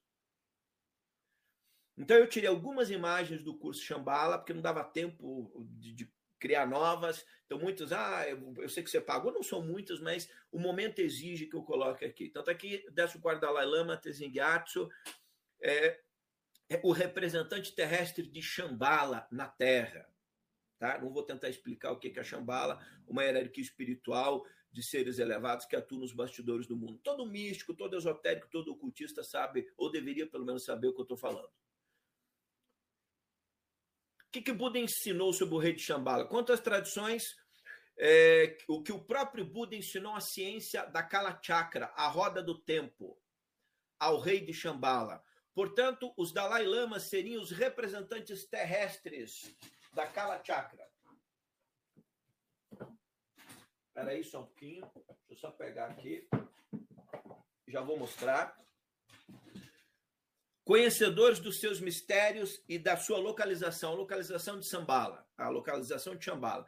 Deixa eu só aqui, por questões extraordinárias, mostrar a obra mais completa do mundo do conhecimento da Kalachaka, que estava preservada em Chambala, foi editado por esse Dalai Lama, de forma única. É tão complexo que mesmo eu. Para que, que serve? Para altas iniciações, para quem quer se iluminar numa vida. Atingir o nirvana numa existência. Vamos voltar lá. Então, o Dalai Lama, como representante terrestre de Shambhala, oceano de sabedoria, esse é o 14, mas a figura do Dalai Lama é a manifestação do Bodhisattva da com paixão, Avalokiteshvara no sânscrito, em tibetano Chenenzing. Nós ocidentais não sabemos o que é a compaixão. Jesus tentou, a gente não aprendeu. Muitos tibetanos também não aprenderam, tá? O Tenzin Gyatso é a reencarnação de todos os Dalai Lamas anteriores. O atual Dalai Lama nasceu em 6 de julho de 35 no povoado de Taxter, Tibete. Está aqui ele pequenininho. Filho de agricultor, seus pais lhe deram o nome de Lhamo Don, é, Ele é a reencarnação, então, dos outros 13. Todos são manifestações de Bodhisattva da compaixão. Você está vendo Maria agindo no mundo? Ela não está encarnando como um ser humano na Terra, mas Maria, nesse momento na Terra, para os católicos, é a manifestação do amor de Deus agindo na Terra. O que, que Maria faz? Uma das primeiras coisas, alerta o mundo sobre o comunismo. Vocês não aprenderam nada. Nós não aprendemos quase nada os tentáculos dessa tirania agindo no mundo nos bastidores. E não é que eu vou varrer e vou, não, ele vai envolver o comunismo para tirar o foco do beijo. Fala, se você pensa isso, faz uma coisa. É, não é o seu canal. Sai daqui, não tem, vai, tem um monte de canal e vai, tem muito mais audiência que eu, mais escrito que eu, vai falar o que você quer ouvir. Não fica aqui, não. Não perca seu tempo comigo. Esse canal não é para você. Então, os bodhisattvas trabalham em prol da humanidade. Como os profetas bíblicos, João Batista que perde o pescoço, Jeremias, Elias era tão extraordinário que é levado em vida. Nisso a gente acredita. Mas aí, ah, nesse negócio é manifestação, a gente não acredita. Por quê? Porque o budismo? Como é que nós acreditamos no cristianismo que Jesus é, fazia água virar vinho, andava sobre as águas, tirava peixe do nada, voava, é, ressuscitou dos mortos. A gente acredita nas coisas que parecem lendas de, de Senhor dos Anéis, mas na tradição dos outros a gente não acredita em nada. Então, esses amas é, abrem mão de adentrarem ao Nirvana e retornam à Terra. É como Cristo, não estou comparando, mas eu preciso trazer para o Ocidente para vocês entenderem, daí fica mais fácil. Ah, não, é verdade, isso faz sentido. Jesus abre mão do reino dos céus para vir à Terra e morre crucificado. Então, a manifestação do amor e da compaixão, seu trabalho é auxiliar a humanidade é, em seu processo de evolução espiritual. Perguntado, lembra que eu falei quando ele perguntado, alguns anos atrás, eu tinha algumas dúvidas, ele mesmo dizia, não sei se sou o, o 14, eu não sei se sou a continuidade dos outros 13. Você vai aperfeiçoando, a gente vai evoluindo. Eu fiz aqui no canal, olha, eu gosto muito do Dalai Lama, não sei se ele é a reencarnação dos outros 13, porque tem falas dele mesmo dizendo, eu não sei se eu sou. Mas hoje eu entendo ele diz o seguinte: sou um simples monge do Tibete. Eu não quero que as pessoas lembrem de mim como a, a me respeitem pelo cargo de 14 Dalai Lama. Eu sou um monge tibetano. Eu quero que as pessoas respeitem todas as pessoas, sou igual a elas. E eu mesmo demorei para entender isso. Abre aspas. Não importa de que parte do mundo viemos, somos todos basicamente os mesmos seres humanos. Todos nós procuramos a felicidade e tentamos evitar o sofrimento. Esses são os ensinamentos do Buda Sakyamuni, o Buda original. Todos temos as mesmas básicas necessidades humanas e preocupações. Todos nós, seres humanos, queremos a liberdade e o direito de determinar o nosso próprio destino como indivíduos e como povos. Essa é a natureza humana. Em 1950, a China invadiu o Tibete. Mais de um milhão de tibetanos foram mortos e seis, opa, é, seis mil, sempre lá no vídeo, ainda faltou, teve duas falhazinhas ainda que eu reprisei várias vezes não dá tempo para muita coisa. 6 mil monastérios destruídos. Dalai Lama se refugiou na Índia, em Dharamsala. De lá manteve a esperança de todo o povo tibetano que sofreu um processo duríssimo de abandono de suas crenças.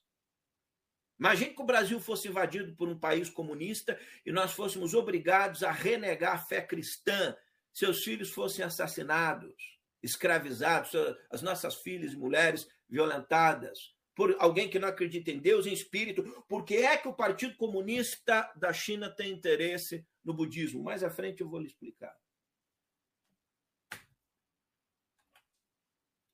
A China insiste que irá indicar o sucessor do Dalai Lama. E aí ele diz que não volta mais para a Terra. E o Dalai Lama, então, é, e aí eu busquei algumas imagens, você já vai ver. Aqui em 1950, imagens da China, tá lá no fundo à direita. Eles não tinham nem armas. Só porque o Tibete não tinha armas? A China comprou mídia, e você sabe que os árabes e a China detêm hoje boa parte do monopólio da mídia global, inclusive no Brasil. Eles, ah, nos bastidores, estão compram tudo plantou uma série de inverdades, que o regime era cruel, ditatorial, os tibetanos eram escravos. Ora, mas se os tibetanos eram escravos, por que, que eles, mesmo morrendo, idolatram o Dalai Lama? Fala para mim a diferença do regime cubano. Os cubanos fogem do regime de Cuba e vão lá para os Estados Unidos dizer que aquilo era um inferno. Engraçado, os tibetanos vivem no inferno e morrem defendendo o Dalai Lama. Que tirania era essa? Explica para a gente, PCC, Partido Comunista da China Que tirania era essa que os tibetanos ainda hoje morrem Agora já estão velhinhos, mas morreram nos anos 60, 70, 80, 90, já quase não tem daquela época. Por que, que morreram defendendo o Tibete? Quando qualquer um que escapa da Coreia do Norte, escapa da, de qualquer país desse comunista, vai para o exterior, pede é, a, a, a, apoio, pede, é, quer ser um refugiado político e denuncia as atrocidades. Isso nunca ocorreu no budismo. Alguns relatos foram tirados à base de tortura. Aí fica muito fácil. A profecia do 13º Dalai Lama estava se cumprindo de que o Tibete seria invadido. A bandeira vermelha comunista tremulou de frente ao Potala. Está ali a bandeira comunista, na década de 50.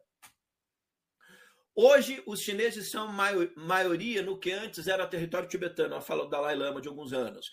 Já são quase 8 milhões, isso aqui já está bem defasado, tem muito mais hoje. A destruição da cultura que começou em 49 pelos comunistas culminou com a fuga do Dalai em 59 para a Índia. O relatório da ONU de 1960, porque hoje as Nações Unidas têm medo da China, definiu os atos chineses como genocídio sistemático para extirpar a religião. Os chineses escravizam um milhão e meio de uigures. Nem o Islã faz vistas grossas, as Nações Unidas faz vistas grossas, o Brasil faz vistas grossas e eles fazem algo parecido com os campos de concentração nazista e a humanidade covarde do terceiro milênio do século XXI se cala por medo foram enumeradas 16 violações de artigos da Declaração Universal dos Direitos do Homem. Isso aqui é resolução da ONU de 1960. Assembleia e Taiwan que se prepare e o Mar do Sul do Japão, o Japão que se prepare, eles serão varridos da face da Terra. Tá ouvindo? Você que é descendente de japonês, tira seus. Você que é descendente aí, tem algum parente em Taiwan, tira de lá. Tira de lá enquanto. Tira de lá. A Assembleia da ONU elaborou três resoluções contra a China no Tibete.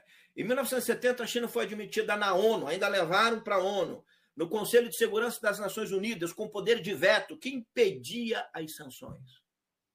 As Nações Unidas também é uma organização sombria, né?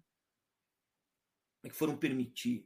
Agora estava a Rússia lá no, eh, no Conselho Rotatório dos Direitos, uma coisa horrenda com o que eles estão fazendo na Ucrânia. Durante a Revolução Cultural, o período mais férreo do regime comunista chinês, a religião foi proibida e os 6 mil mosteiros e monastérios ou templos budistas foram destruídos pelos guardas vermelhos. Apenas 12 monastérios foram preservados. A pedido do premier Chou En-lai, a partir de 1979 começou uma reconstrução parcial, mas controlada.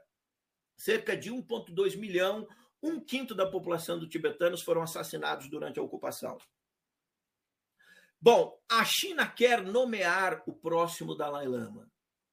E como esse está perto, já está velhinho, 87 anos, vê aí uma tentativa de pacificar o povo tibetano, escolhendo um Dalai Lama tampão subserviente ao Partido Comunista Chinês.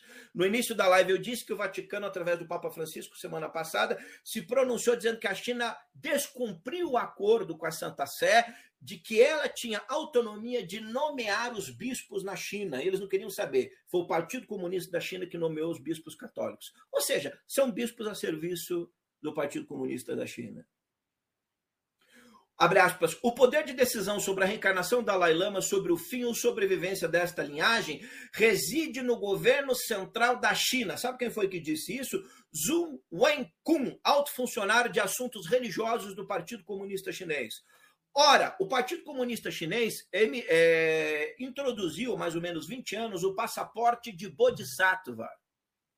Ninguém na China, no Tibete e nos lugares ocupados por eles pode se identificar um bodhisattva sem que tenha um passaporte com autorização do Partido Comunista Chinês. Vocês não sabem disso. O que, que a China comunista, que não acredita em Deus, em espírito, está fazendo emitindo passaporte de bodhisattva? Por quê? Porque os nossos corpos e o mundo da matéria, eles já controlam. Sabe qual é o próximo passo? Controlar o nosso espírito e a nossa alma. Vou repetir o mundo da matéria, os nossos corpos, do ponto de vista global, eles já controlam o caminho para controlar cada vez mais. Agora eles querem controlar a nossa alma, o nosso espírito. Está aqui alguns jornais de agora. Está aqui, ó, 16 de abril de 23, Dalai Lama provavelmente anunciará que não reencarnará para salvar o budismo tibetano na China. Por quê? Ele está dando um alerta para as pessoas: vão colocar um falso Dalai Lama. Não serei eu, eu não volto. Bom, o que é um Bodhisattva? Só para deixar aqui registrado, só a imagem do meu curso Shambhala. O dia que você tiver um recurso financeiro, será transformador para sua vida. As imagens, todo o conhecimento é belíssimo. Bodhisattva, Bodhi, iluminado. Sattva, um ser. Ou seja, um Bodhisattva é um ser iluminado. Em 1938, um menino nascido de pais tibetanos na província de Qinghai, China, é, foi reconhecido é, como seu sucessor pelo governo chinês mas sem ter passado pelos exigentes testes usuais que determinam o renascimento do Pachay Lama. O budismo tibetano tem o Dalai Lama e tem o Pachay Lama, que é a segunda figura mais importante, que pode indicar o lugar de nascimento do Pachay Lama. Preste atenção, o que a China está fazendo agora, eles começaram há muitos anos atrás. Vamos falar Partido Comunista da China, né, para eximir o povo da China que não tem culpa. E nem todos os políticos, todas as pessoas, mas a ala do partido. Então a China primeiro prendeu o Pachin Lama verdadeiro. O falso foi levado para o Tibete em 1952 sob escolta militar comunista e entronizado como abade chefe de Tatilumpo. Tatilumpo era o segundo monastério mais importante do Tibete. Primeiro era o Potala, a residência do Dalai Lama, e o segundo era o monastério de Tatilumpo. Vale as obras antigas, antes da invasão chinesa a respeito do Tibete. Lê os livros, eu tenho todos. Vou repetir, Todos. Depois eu vou mostrar aqui. Vale Alexandra David O'Neill, primeira mulher ocidental a entrar no Tibete no início do século. Tibete, magia e mistério. Se ela fala que era um regime escravocrata. Leia aqui a outra obra, Xiang Xing, Mistérios e Magias do Tibete. Uma brasileira, uma diplomata, que depois esteve lá. O que, que ela conta? Leia aqui a obra do Andrew Thomas, uma das melhores já procuradas, Shambhala, a respeito do que ele fala da cultura e da tradição tibetana, o nível elevado que era. Então, que mentiras são essas? Que é, essas redes extremistas. Deixa eu dizer uma coisa aqui, uma crítica duríssima aos ditos conservadores. Se o futuro do Brasil depender de vocês, nós já somos todos escravos, porque a massa de inteligência de vocês é zero. Eles não têm inteligência nenhuma. Precisam se capacitar. Um monte de gente replica essas asneiras. Vá ler as obras primeiras. Vá conhecer o Pacto Roeris, de Nicolas Roeris, que foi aprovado pelas Nações Unidas e as principais nações do mundo assinaram. O que ele fala a respeito do Tibete, como era o Tibete, um oásis de luz, o teto do mundo. Veja os primeiros alpinistas que foram ao Tibete, que relatam, antes de tudo isso, o que, que se falava do, do Tibete. 75% do dinheiro arrecadado era destinado aos monastérios para o ensino dos ensinamentos de Buda. Eram perfeitos? Claro que não. Poderia existir algum tipo de pedofilia? Qual monastério do mundo não tem? Os monastérios católicos, como é que estão? As igrejas protestantes, evangélicas, em todos os lugares. Só a doença da humanidade, mas não era surto igual é no Ocidente. Após a morte do décimo Pachen Lama, que é a figura que indica o Dalai Lama, uma busca foi realizada para descobrir, preste atenção, sua reencarnação.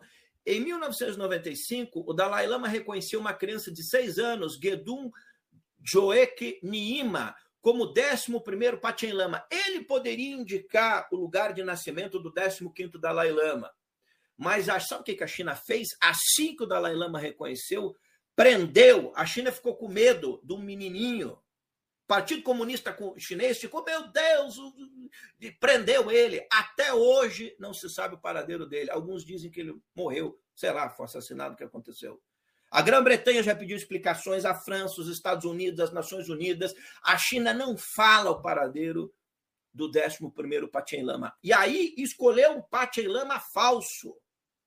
O jovem Jian Kain, Jian Kain como 11º Pachelama, nomeado pelo Partido Comunista Chinês. Preste atenção. Está aqui o menininho que deixou o Partido Comunista. Pensa que é os, os Estados Unidos não derrubarão a China. Este, esses menininhos podiam.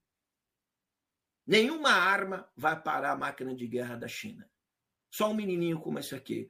Porque ele traz a força espiritual que pode penetrar os corações dos chineses e clarearem a mente deles que eles estão subjugados ante uma, ante, é, é, por uma tirania do mal. E aí uma revolução interna acontecer. É por isso que a China teme os bodhisattvas. Eles não temem armas nucleares, eles não temem os Estados Unidos, a gente não vale nada, eles não têm comunidade europeia, Nações Unidas, eles fazem o que querem, quando querem, vão invadir Taiwan, vão tomar o mar do Japão e vão dar uma banana para o mundo. Mas esses menininhos podiam parar a China. Porque a luz deles, encarnados na Terra, eles podem penetrar os corações dos chineses e eles podem começar a despertar. Opa, como houve um despertamento do Brasil que o comunismo estava tomando conta do nosso país. Ainda não despertamos tudo, matamos ainda aos trancos e barrancos. Chegamos lá. Então, preso com seis anos de idade, paradeiro desconhecido, era considerado o prisioneiro político mais jovem do mundo, segundo a Unesco. Bom, tá aqui o Pacto Roerich, a bandeira da paz. Vai conhecer o que o Nicolas Roerich falava sobre o Tibete. Ele propôs um pacto global assinado por as principais presidentes e autoridades do tempo dele. Olha se ele fala que o Tibete escreveu dezenas de obras, fez dezenas de expedições. No meu curso Xambala eu mostro isso. O que, que ele fala da cultura tibetana? Bom, Dalai Lama brincava com o menino. Essa brincadeira existe na cultura tibetana, como tentou, como muito bem colocou o Jimmy. Na cultura popular tibetana, os avós dão beijos nas crianças pequenas, na ponta dos lábios, e também brincam com elas dando pedaços de doces na ponta de sua boca para a boca da criança. Você coloca um pedaço de doce na e vem pegar, neto. Por quê? Porque eles querem um beijo, um carinho. O que não existe é o pedido chupe minha língua. Isso não existe. Eu coloquei coma minha língua no vídeo, depois eu fiz um. Eu vi que estava. Coma o é, coloquei morda minha língua, não chupe. O que não existe é, é chupe minha língua. Agora presta atenção. Essa brincadeira existe? Vamos perguntar isso. Então o Dalai Lama cometeu um abuso com a criança falando isso? A frase que chocou o nosso querido irmão lá tibetano, eu não conheço, é irmão do ponto de vista do trabalho elevado, é Eat My Tongue, Chupe minha língua. Ele pronuncia no inglês. Mas como a gente sabe, não é fluente em inglês.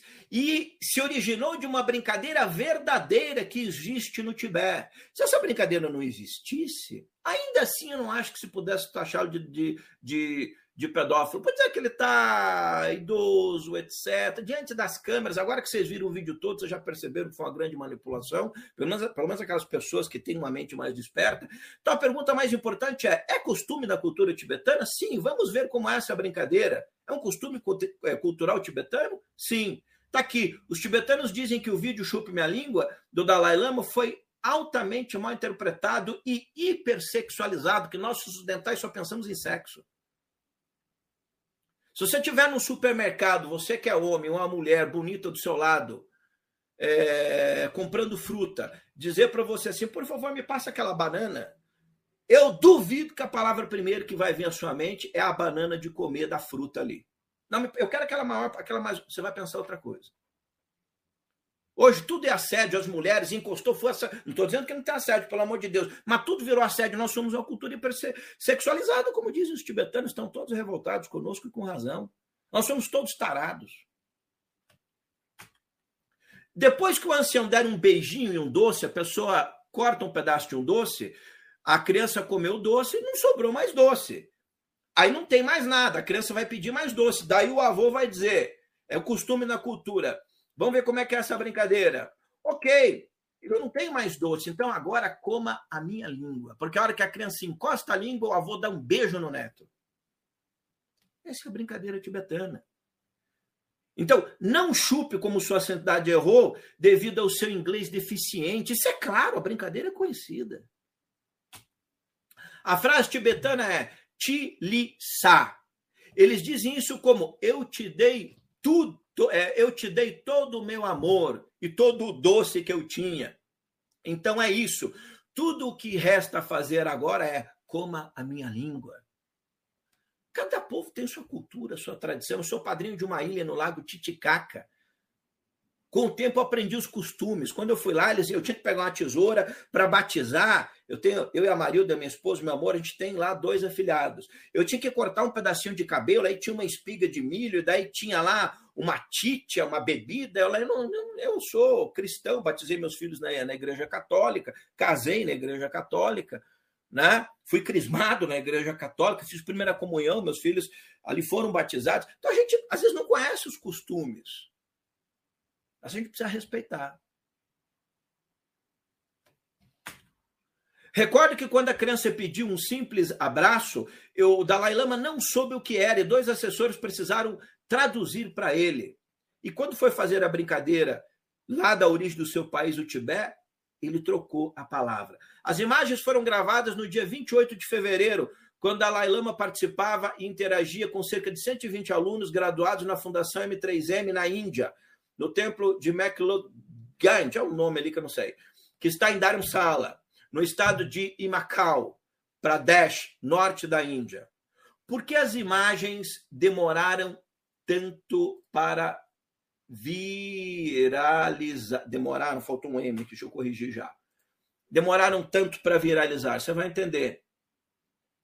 O Jimmy Ungen, o vídeo que eu acabei de postar, eu ia pôr disso aqui, mas resol... depois disso eu resolvi colocar antes, que foi o refugiado tibetano, explicou exatamente.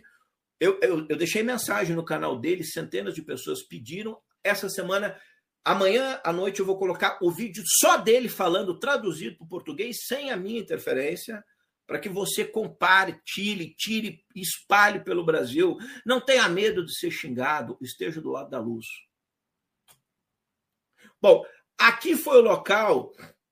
Eu tirei do curso Chambala, estou passando porque não deu tempo de. Então, para que você entenda algumas coisas, aonde residia o Buda vivo da Mongólia. Essa é a foto atual restaurada de, de 1990. A Mongólia é um país que segue o budismo tibetano.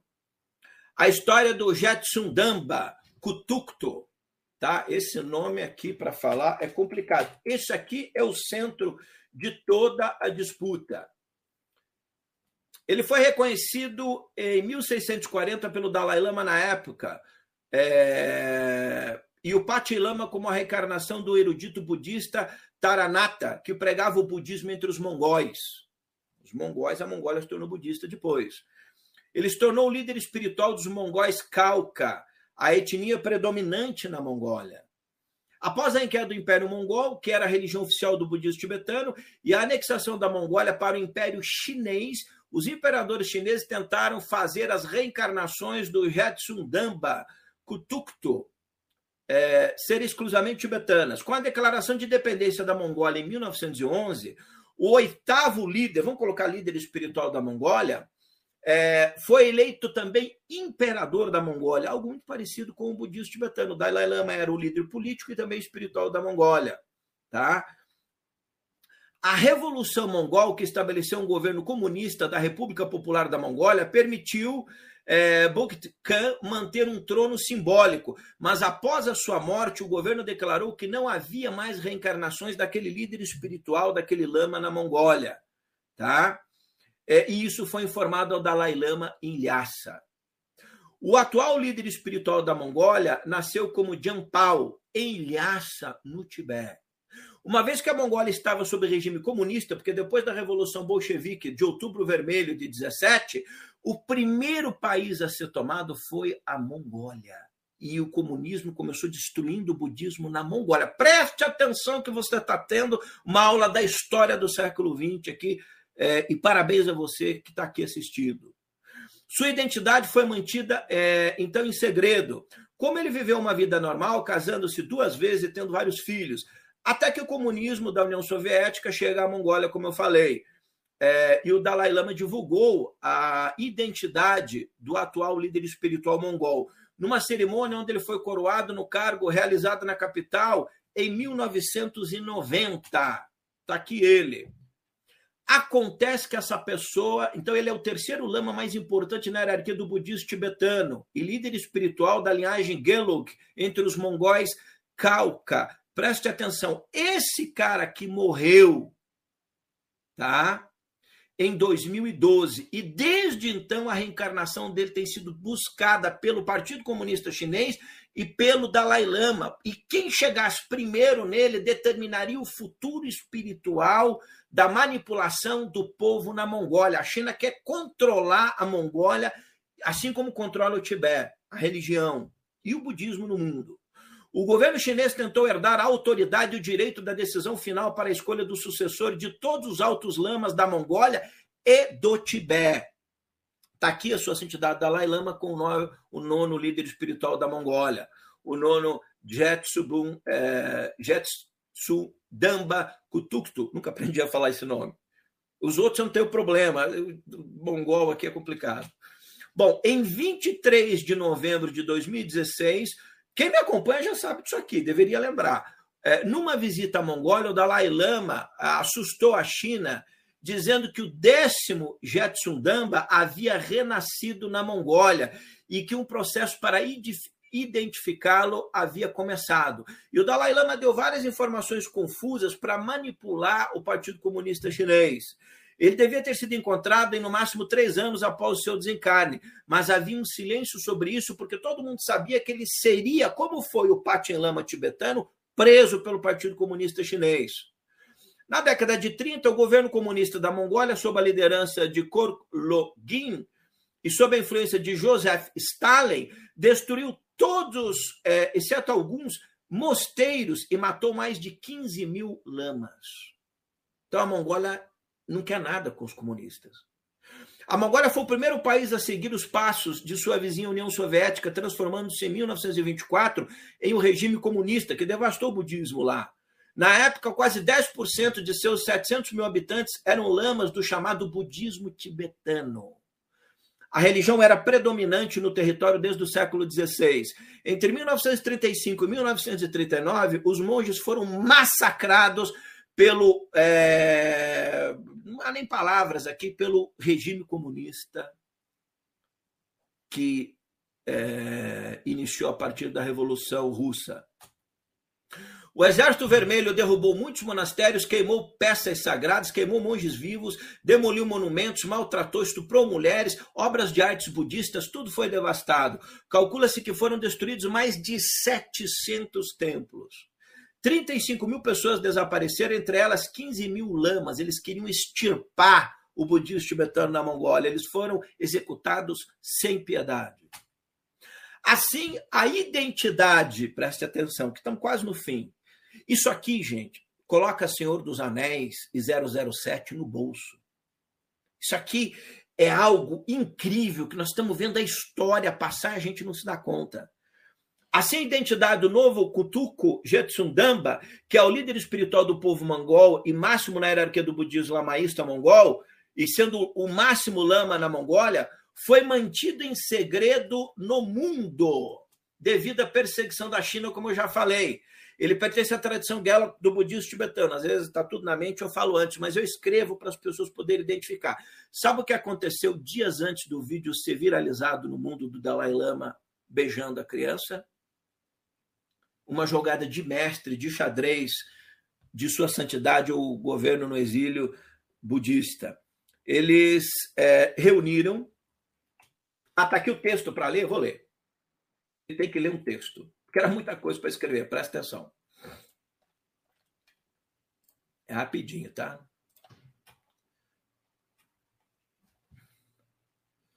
Tá aqui. Acabaram de denunciar, uma mulher denunciando João Paulo II, que era amante dela. O Papa Francisco hoje teve que negar. O mundo está todo doente. Então tá aqui.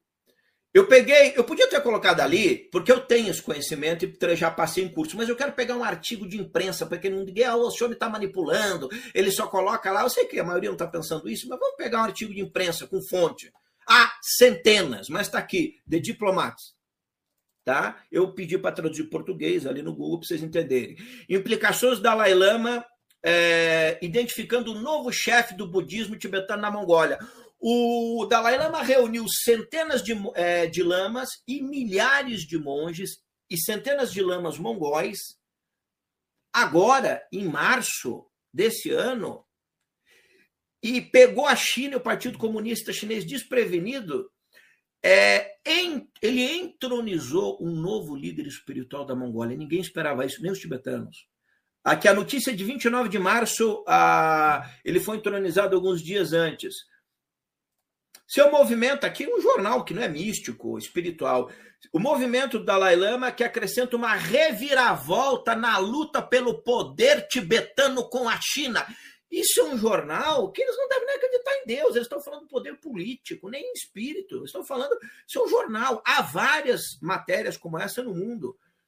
Terá que ser endossado pelo clero mongol para uma aceitação mais ampla. As implicações do Dalai Lama identificando o novo chefe do budismo tibetano na Mongólia. O Dalai Lama discursando para uma reunião de 5 mil monges e monjas e 600 mongóis em Dharamsala, Índia, sede do governo tibetano no exílio, ocorreu em 8 de março de 2023. Agora, 40 e poucos dias, alguns dias depois vazou o vazou não, o vídeo já existia. O que acontece é que alguém nos bastidores patrocinou o vídeo para que ele viralizasse no mundo. Essa é a diferença. O 14 Dalai Lama, o mais alto líder espiritual do budismo tibetano, que a China vê como um separatista perigoso, parece ter enganado o país comunista ao anunciar de forma silenciosa o novo chefe do budismo tibetano na Mongólia, uma posição para a qual a China queria muito a Mongólia para obter o consentimento de escolher o novo líder espiritual tibetano na Mongólia. O anúncio aconteceu em 8 de março, durante o evento na Índia, e a mídia divulgou em 23 de março. Foi eh, sigiloso. No entanto, até 28 de março não houve resposta da China. O jornal tentou lá, aí a China começou a pressionar o país, a Mongólia, para que eles não permitam que o Dalai Lama se intrometa na identificação do herdeiro da mais alta posição da hierarquia budista na Mongólia. Também não houve resposta oficial da Mongólia. O governo mongol está com medo. Não, não, não vou falar nada. Está tendo uma guerra de bastidores entre China, Mongólia e o governo tibetano no exílio. No Brasil, ninguém falou isso. Você não vamos ver aquilo. Você tem que ver BBB, bumbum de mulher, esse tipo de coisa. Nós precisamos ser mantidos na idiotice crônica. Nós estamos lá com o presidente hoje afagando o líder chinês, o Partido Comunista Chinês, não vamos negociar em dólar, uma banana para os americanos, a, a Ucrânia tem culpa.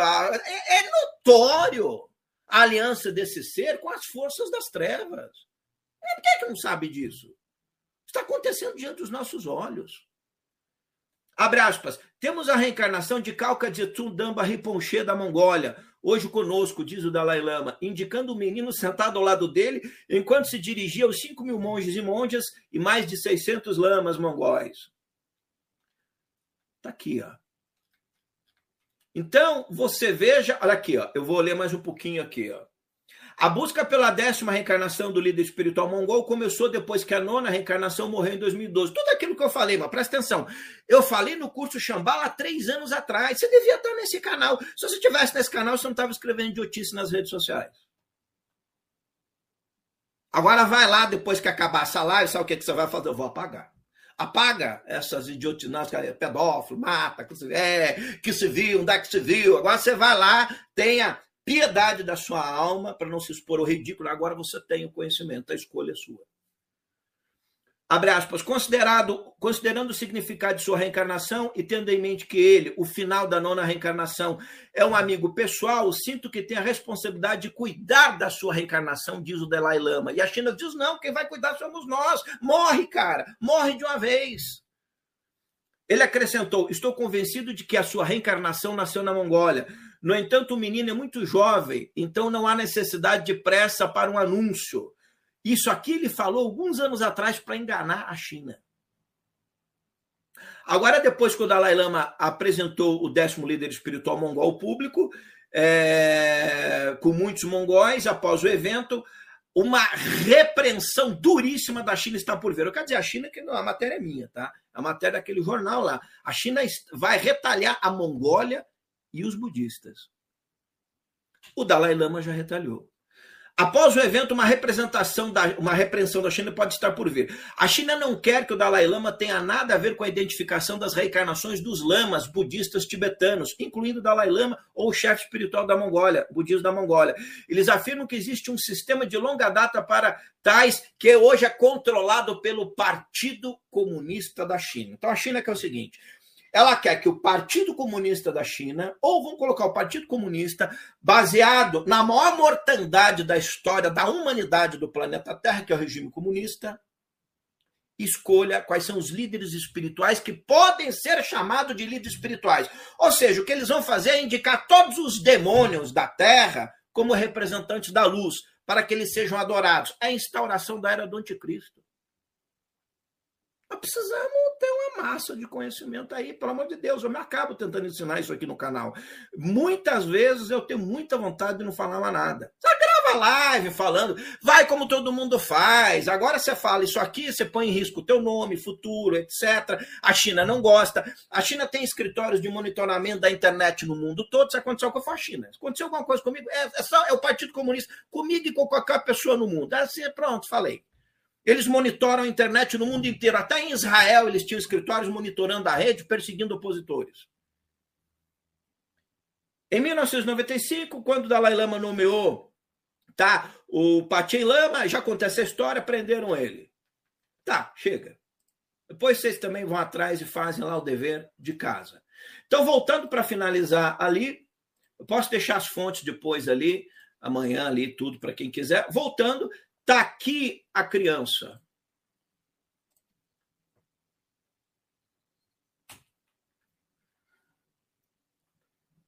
Esse menino faz o Partido Comunista Chinês borrar na cueca. Eles não têm medo dos americanos, eles têm medo, medo dessa criança.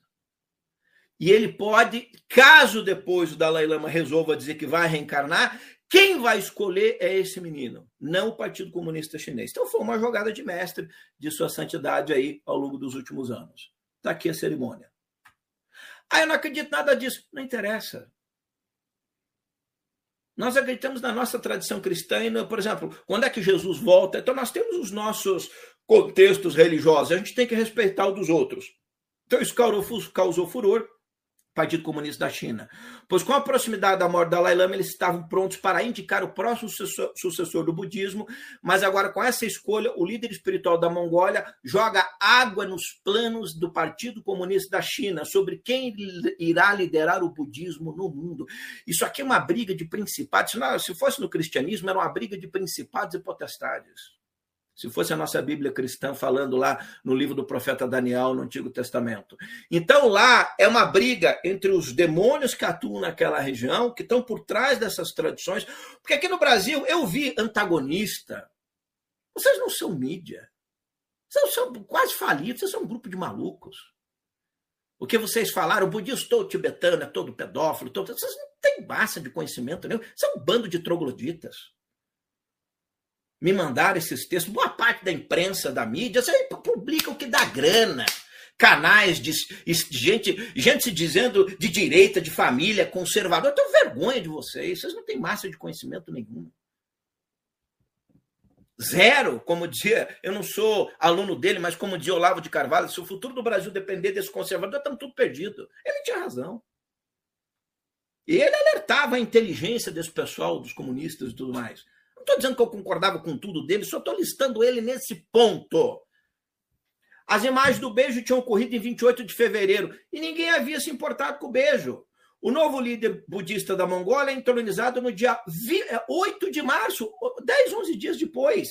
E uma semana depois, o vídeo com o beijo viraliza no mundo. Isso aqui é coincidência? E aí a China enfurecida com a Mongólia, com os budistas, a mídia toda no mundo falando disso, o beijo ofuscou tudo para que a Mongólia não aceite oficialmente o, o, novo líder espiritual da Mongólia tendo sido indicado por um lama pedófilo. Vamos acordar, pelo amor de Deus! Aleluia! Vamos acordar!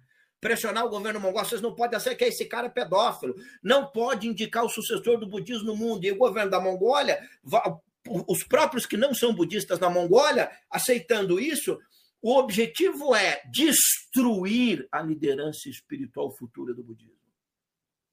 Onde é que você ouviu isso aí? Fala para mim. Esse, é, a rainha dos baixinhos, que deu uma declaração, estou falando nada aqui horrendo. Esse é um monstro, tem que ir para a rainha dos baixinhos. Essa é a rainha da ignorância no Brasil. Destruiu a mente dos nossos filhos.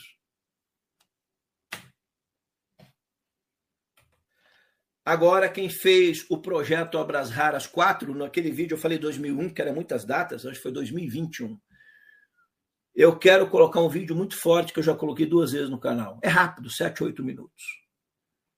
Nesse meio tempo, você vai fazer um exercício de casa. Você vai clicar aqui no meu livro, vai sair do mar da ignorância. Esse canal não desce um bodhisattva para pagar as contas. O nosso servidor está lotado, precisamos trocar o servidor. Vem um curso meu, você guarda uma graninha aí. Daqui dois meses, nós vamos lançar um curso poderoso aí de um tema que eu estou mantendo. Eu lanço um curso por ano, tá? Então, para quem quiser, se achar que o livro é bom, que quer acesso a um conhecimento, tá aqui o link do Bodhisattva em busca da iluminação. Tá aqui no chat. Eu já vou abrir aí o chat, depois eu vou ler as opiniões e tudo mais das pessoas. Tá aqui. E eu vou deixar ali no, no, no descritivo do vídeo, tá? Tá aqui, deixa eu só dar um F5 aqui, porque parou aqui. As pessoas nunca leram o livro do Dalai Lama na vida. Extraordinário. Lê aí. Tem vários deles aqui. aqui esse aqui não leio, que você não vai entender. É altamente iniciático e não tem no Brasil. Um amigo me ajudou na Espanha, o João Cavaleiro. Tá aqui Chambala, esse talvez você ache para você ler as fontes. Eu não compro só meu livro, não. Compro livros bons. Ele vai falar, do, ele, ele conheceu o monastério de Tatilumpa, ele vai falar sobre o Tibete. Tá aqui uma brasileira, Shang Tsing, vai ver, ver se ela coloca que o budismo era uma loucura, escravocrata e tudo mais, lê lá. E tá aqui a primeira mulher ocidental, Alexandra David O'Neill, que escreveu Tibete, Magia e Mistério, inclusive a brasileira se inspira no nome do livro dela, na Alexandra David O'Neill, que escreveu no início do século passado. Vai ver o que ela fala da cultura espiritual tibetana. Então, quem fez o projeto Obras Raras foi alertado do. do porque quando o comunismo invadiu a Mongólia, havia um camarada chamado Barão de Unger, que ele é chamado como um assassino hoje. Mas pelos mongóis ele ficou conhecido como Buda Vingador da Mongólia. Porque o, os, os bolcheviques invadiram matando, estuprando, era, era um horror. Matavam os animais, comiam tudo, cachorro, vaca, fome. Eles é, é, Era assim um inferno na Terra. E ele montou uma milícia budista para confrontar. Ora, se você monta uma milícia budista, ele nunca escondeu os bolcheviques que ele pegava, ele matava tudo. Se ele deixasse vivo, eles voltavam para matar os monges, os monges na Mongólia. Então ele montou uma milícia para combater a, o avanço do bolchevismo na Mongólia. Isso aqui é história, você não vai ver em Globo, SBT, antagonista. Você, você quer se idiotar? Assiste esses veículos aí. Se você quer entender a história, vai conhecer o segredo de Fátima, o que, que ocorreu nos bastidores do mundo, porque o mundo não acredita em espírito, Deus, vida após a morte. O mundo quer manter você idiotado assim, ó, comendo, gastando no cartão de crédito, pançudo e pensando em sexo. Quanto mais idiotado você ficar, melhor. Porque daí eles botam as mulheres na TV que você nunca terá, e como você nunca terá, ou aqueles homens que você nunca terá, você fica ali, pelo menos posso ver online. Posso ver ali na TV. Então, esse camarada aqui, o Barão de Unger, fez uma profecia depois de ter encontrado o, a, é, uma profecia do rei do mundo. E eu quero. É, o rei do mundo seria o grande dirigente de Shambhala. Eu quero que você leia e se impressione.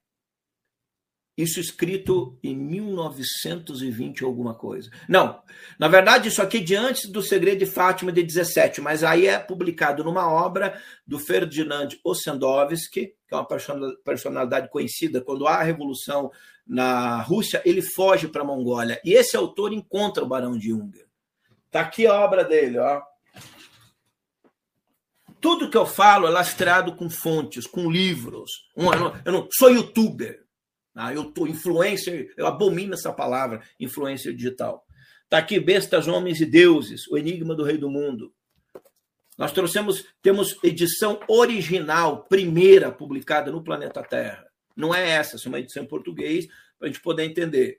Então, é, isso escrito lá no início, 1900, a, ocorre em 1917, de quando há a Revolução, ele foge da Revolução. Então, ele foge em 17 para 18, fica um ano e pouco fugindo pela tumba da, da Rússia até a Mongólia, aquela, ele chama a, um tipo de vegetação lá, ele, ele chega no monastério budista, aí ele, ele, ele, ele, encontra o Barão de Unger, e o Barão de Unger vai dizer nos contatos com o rei do mundo, que é o grande dirigente de uma hierarquia espiritual que atua nos bastidores do mundo, o que o, o, que o comunismo ou o bolchevismo faria com o planeta Terra. Leia aí. O texto que você vai ler neste vídeo é um dos mais notáveis documentos a respeito do que ocorreria com o mundo com o advento da Revolução Comunista Socialista Bolchevique Vermelha Russa. O texto é de 1917 e foi dito na Mongólia pelo Barão de Unger, o deus da guerra encarnado entre os mongóis. Sendo um budista, ele lutou duramente contra a Revolução Bolchevique e perdeu a vida por ela. Recebeu o título de Dharmapala, o guardião do Dharma, o guardião do conhecimento, da lei, o protetor do Dharma, o protetor do sagrado na terra contra as forças satânicas e tiranas comunistas vermelhas. Preste muita atenção. O texto é de 1917 e ao final eu quero que você reflita nas palavras do Barão de Unger, Dharmapala, o Buda, o deus da guerra encarnado entre os mongóis na defesa do conhecimento, do belo, da ética e dos valores elevados. Mongólia, 1917. A profecia do barão budista Anger Stenberg sobre a Revolução Comunista Russa, que devastaria o mundo. O barão detinha o título budista de Dharmapala, guardião implacável e protetor do conhecimento budista contra degeneração, corrupção e forças hostis. Então chegará a praga desconhecida que dominará o mundo, varrendo toda a civilização, destruindo a moral e os povos. Sua arma é a revolução, Revolução Comunista Mundial. Durante a revolução, a inteligência criadora auxiliada pela experiência do passado, será substituída pela força jovem e brutal do destruidor. Por isso, as paixões vis e os baixos instintos dominarão. O homem se afastará do divino e do espiritual. Essa maldição estancou o progresso e barrou o nosso caminho em direção ao divino. A revolução é uma doença contagiosa. O resultado é a fome, a morte da civilização, da glória e da honra e o fim das nações e dos povos. Fundei esta milícia budista para lutar contra a Revolução Russa, para proteger a evolução da humanidade. O mundo deveria agir como uma barreira contra a revolução e poder preservar cuidadosamente a filosofia política de respeito à pessoa. Todos aqueles que aceitarem o comunismo devem desaparecer com suas famílias, para que não haja nem descendentes.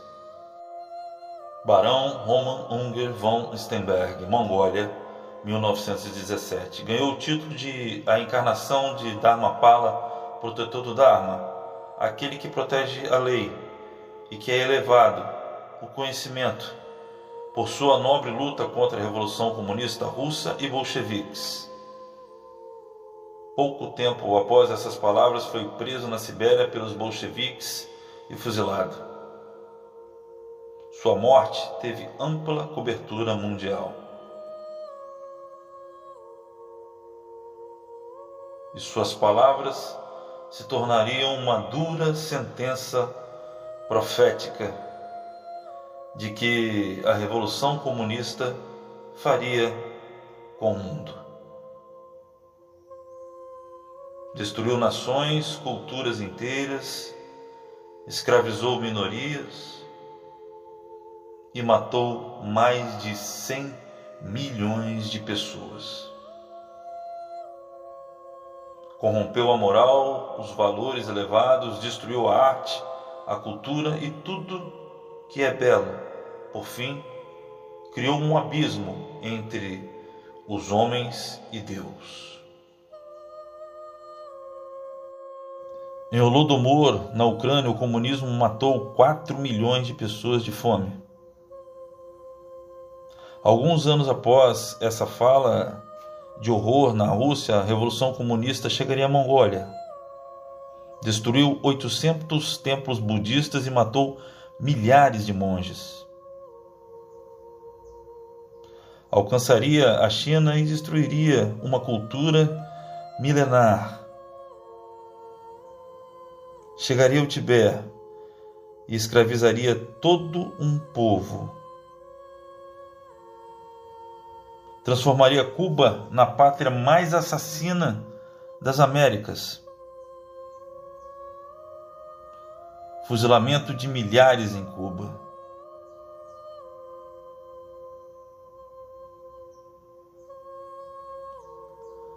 Fuzilamento sim, fuzilamos, estamos fuzilando e seguiremos fuzilando. Che Guevara, discurso na ONU em 1964. Transformou a rica Venezuela em uma nação de miseráveis.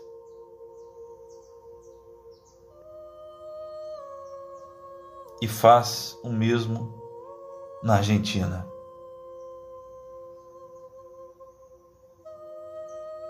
Mas eles querem a terra de Santa Cruz permitiremos?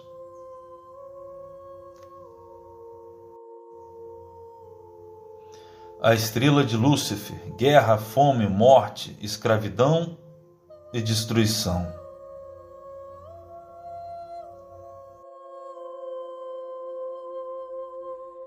Este é um relato resumido que causa perplexidade e horror. Mas não foi apenas o Barão de Unger não foi apenas o Dharmapala, o Buda, o protetor do Dharma, do conhecimento, que falou que ocorreria com o mundo com a Revolução Comunista Socialista Vermelha. Tivemos as profecias de Fátima, os erros da Rússia se espalhando pelo mundo. E nesse momento, a Rússia, que trouxe essa Revolução Comunista Vermelha, se alinha à China na defesa dos direitos de invadir a Ucrânia, a mesma Ucrânia que perdeu milhões de vidas de inocentes através da fome imposta pelos comunistas. Nesse momento, nós lembramos as palavras de João Paulo II, que bravamente lutou contra essa ideologia. Lembramos tantos outros que tombaram pelo mundo para que nós pudéssemos nos livrar dessa maldição de mais de um século depende de cada um de nós. Que Deus proteja o Brasil, porque a terra de Santa Cruz há muitas décadas está na mira destas hostes luciferinas vermelhas. E você, de que lado você está? Bom, tá aí um vídeo do projeto Obras Raras, já tem três anos. Não, três não, né? Foi dois anos, né? Eu tinha acabado, começado a guerra na Ucrânia uma coisa assim. É, na verdade, eu gravei esse vídeo, perdão, depois do Obras Raras. Eu falei tudo isso no Obras Raras, mas depois, quando iniciou a guerra, eu fiz esse resumo. Bom, eu quero pedir a você que chegou depois que assista o Hangout todo. Mas antes, o que é conhecimento elevado? Além dessas obras. Isso aqui, ó.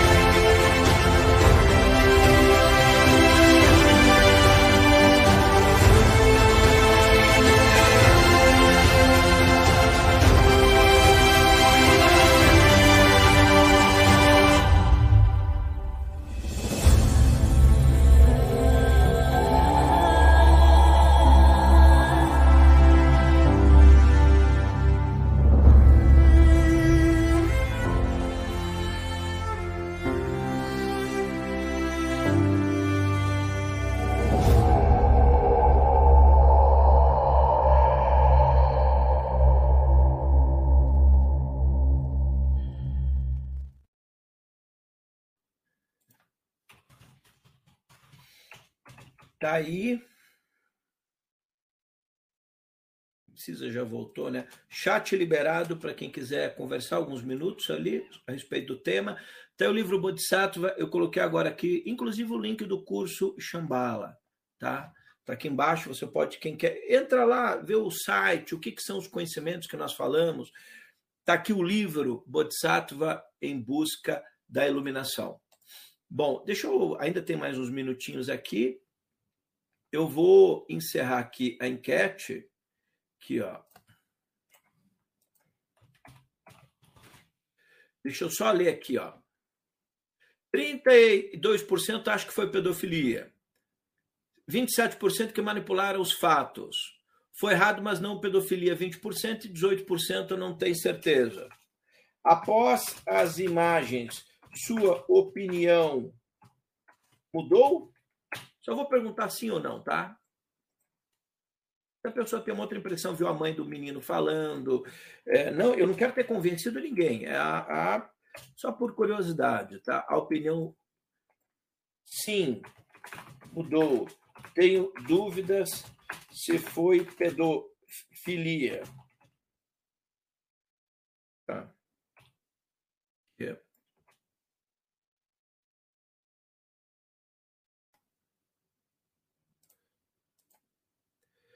Tenho dúvidas, ele não permite escrever, tá? Sim, deixa eu ver se consigo.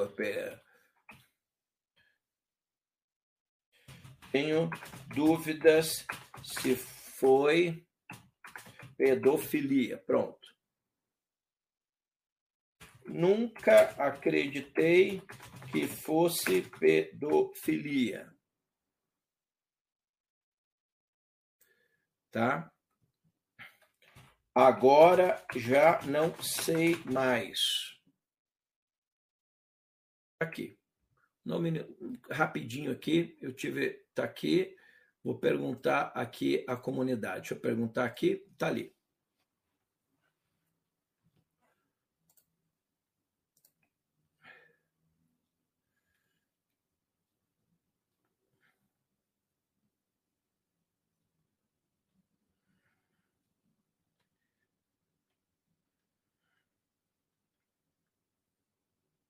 Fazenda Rancho Verde, obrigado. Vou pedir desculpa, mas todo mundo colaborou no chat. Eu posso não ter visto, mas as forças luminosas estão vendo que vocês estão colaborando por uma causa importante.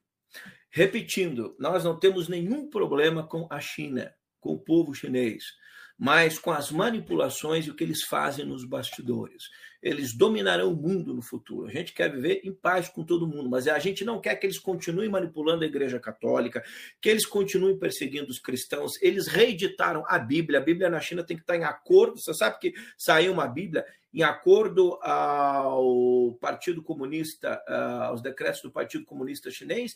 E tem uma coisa aqui que o professor Hilário, antes de começar a live, passou para mim. Deixa eu mostrar para vocês aqui, para vocês verem o absurdo que está acontecendo com o mundo. Tá? Se preparem que vai é, é, é, a fé de vocês que essas forças querem minar. Está aqui o professor Hilário Nunes, professor lá, gaúcho. Está aqui, ó, acabou de ser noticiado. Está aqui, ó, é, 16 de abril, 2 e 11 da tarde, agora à tarde. Papa Francisco classifica de infundadas insinuações contra Papa João Paulo II irmão de mulher desaparecida há 40 anos em Roma, afirmou que o Papa costumava sair à noite com dois monsenhores poloneses é, e certamente não era para abençoar as casas. Aqui, ó. O Papa Francisco participou domingo de Ramos é, no dia 2 de abril, ok.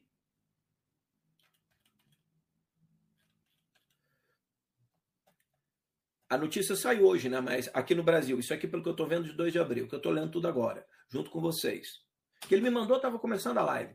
O Papa Francisco classificou nesse domingo. Ah, não, domingo 16, hoje, desculpe. É, a denúncia que veio à tona dia 2 de abril, mas o Papa Francisco falou hoje, contra ofensivas e infundadas, aquilo que chamou insinuações por parte do irmão de uma estudante, em um caso supostamente envolvendo o Papa João Paulo II. O Papa João Paulo II tinha um amante. É quando ele não estava governando a Igreja Católica, ele saía tomar, tomar uma pinga pelas ruas de Roma, pegar umas menininhas. A que ponto nós chegamos, né? Então, é, poxa, uma figura luminosa do século XX, o Papa da Luz. Então, então, então que essas trevas estão pensando. Nós temos que repudiar duramente esse tipo de coisa. Não, jamais compartilhe esse tipo de notícia, não seja porta-voz das trevas. Os comentários causaram um grande mal-estar e foram condenados por autoridades do Vaticano, por qualquer pessoa do mundo. O Papa João Paulo II dedicou a vida a lutar contra o comunismo, junto com o Lech Wałęsa, o ex-líder polonês, inclusive por tudo que a Polônia já tinha passado. Então, no sábado, o promotor-chefe do Vaticano convocou a advogada de Petro Orlandi, etc. O Vaticano disse que ela invocou sigilo advogado-cliente. Ah, quer dizer, esse pessoal está de brincadeira, eles querem destruir quem foi João Paulo II? Jesus, aqui faz Jesus, travesti, era, não, Jesus gostava de menininha, Jesus era homossexual, Jesus era marxista, era militante, Jesus era revolucionário. Sabe por quê? Para que nós não tenhamos mais referências espirituais elevadas. As manifestações marianas, quanto eu defendo as manifestações marianas na igreja, um monte de esotérico, não, esse é alienígena, é ET, é tudo fraude, é igreja. Vocês não sabem o que vocês estão falando. O tempo de vocês vai chegar. Então, é afrontando as aparições marianas e um monte de gente comendo essa comida podre, destruindo a imagem do Papa João Paulo, agora é o Dalai Lama. Daqui a... É claro que está cheio de gurus horrendos no mundo. Então, as trevas têm se aprofundado para destruir junto as figuras luminosas. Gandhi, pedófilo. É, sei, os pais da fundação dos Estados Unidos, todos escravagistas, supremacistas, não vai restar referência nenhuma para ninguém. Claro que o mundo teve problemas no passado, mas nós precisamos ver nos seus contextos históricos. Bom, eu espero que em algum momento você é, possa refletir profundamente é, a respeito dos tempos que nós estamos vivendo. Proteja a sua família, seus filhos, você está vendo aí essa escalada nas escolas de violência para amedrontar as crianças, porque querem erotizar as crianças. Eu defendi Divaldo Franco um tempo atrás, quando ele é, foi duramente atacado no Brasil. Foi um dos vídeos meus que mais viralizou na internet, aí uns, quando tinha acabado de abrir o canal aqui, há seis anos. Poxa, é, seja o Papa João, não importa se é budista, se é muçulmano, se é hinduísta, se é um ateu, as pessoas de bem e da luz elas têm que serem defendidas porque senão não restará referências no mundo, não vai restar referência nos livros, no cinema, nas artes, na história, na arte, na música. Estão banindo tudo e substituindo por gente louca, em acordo a valores que não são os valores do budismo, não são os valores do cristianismo, não são os valores do hinduísmo. Essa gente não tem limites. Por, ela, por elas, elas vão destruir tudo e o mundo ficará enlouquecido. Sodoma e Gomorra ficou no chinelo. É isso mesmo, Gerson Kopp. Depois a gente olha para o passado e se pergunta assim: ah, mas Deus destruiu Sodoma e Gomorra. Não, Deus, eu não acredito que Deus, eh, Deus lançou um dilúvio. Dilúvio? Tem uma crença antiga do tempo dos meus avós que era que o futuro vai ser destruído por fogo, é meteoro, que a humanidade merece é fogo e meteoro. Não é água, água ainda você pode nadar e fugir. Vai que sobrevive alguns. Joga fogo e meteoro. Então, assim, a humanidade não merece os tempos são terríveis. Você está vendo aí? Veja, não é política. Eu mostrei as imagens da manipulação política do presidente. Tem um monte de idiotice que ele falou, eu mesmo disse. Mas daí, você quer transformar as pessoas em genocidas, em pedófilos, para que não se tenham referências no mundo, em área nenhuma, seja nos Estados Unidos, seja no Brasil, seja aonde for. Cuidem-se. Que a luz de Deus, e que ninguém é dono da verdade, preservem a sanidade da alma de vocês.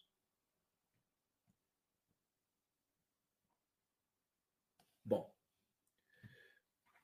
E aí, se inscrevam nesse canal. Eu diminui drasticamente os vídeos aqui.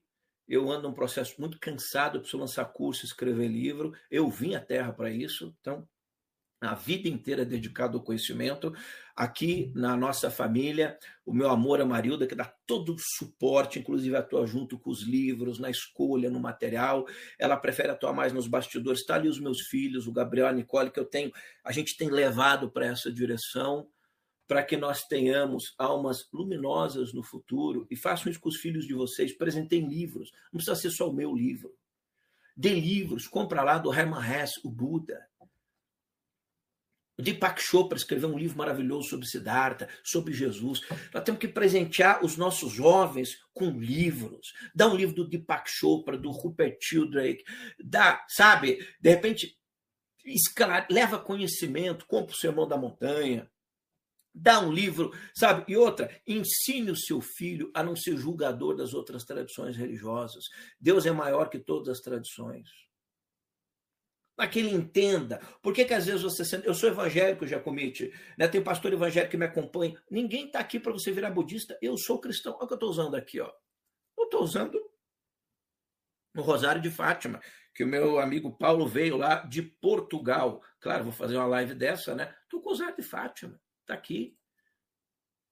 Está aqui o Rosário de Fátima, abençoado lá. Paulo, Deus te abençoe. Mandou para mim, para Marildo, Gabriel Nicole. Está aqui a minha cruz cristã. Está aqui sininho, veio do outro amigo lá dos Estados Unidos, budista, está aqui o privilegio, está ali uma obra de Maria, está lá atrás o guardião do nosso canal, do nosso conhecimento, o Arcanjo Miguel. Eu não falo com o Arcanjo Miguel, não recebo mensagem, jamais receberei, sou indigno do Arcanjo Miguel, sequer olhe para mim, eu peço apenas que ele tenha a clemência de proteger o nosso trabalho. Ah, não falo, não recebo mensagem, nada disso. A gente é que pede a proteção dele. Micael, é uma pergunta no hebraico: quem é como Deus? A resposta é: ninguém é como Deus. Então são os tempos que nós vivemos. Ou a gente guarda a nossa alma é, do, das sombras que estão vindo com conhecimento elevado, ou nós estamos todos perdidos. Ou a nossa civilização já era. E o convite a vocês é para se inscreverem no canal e daqui um mês, daqui dois, é, já, até a metade do ano, nós estamos lançando um novo curso aqui do canal.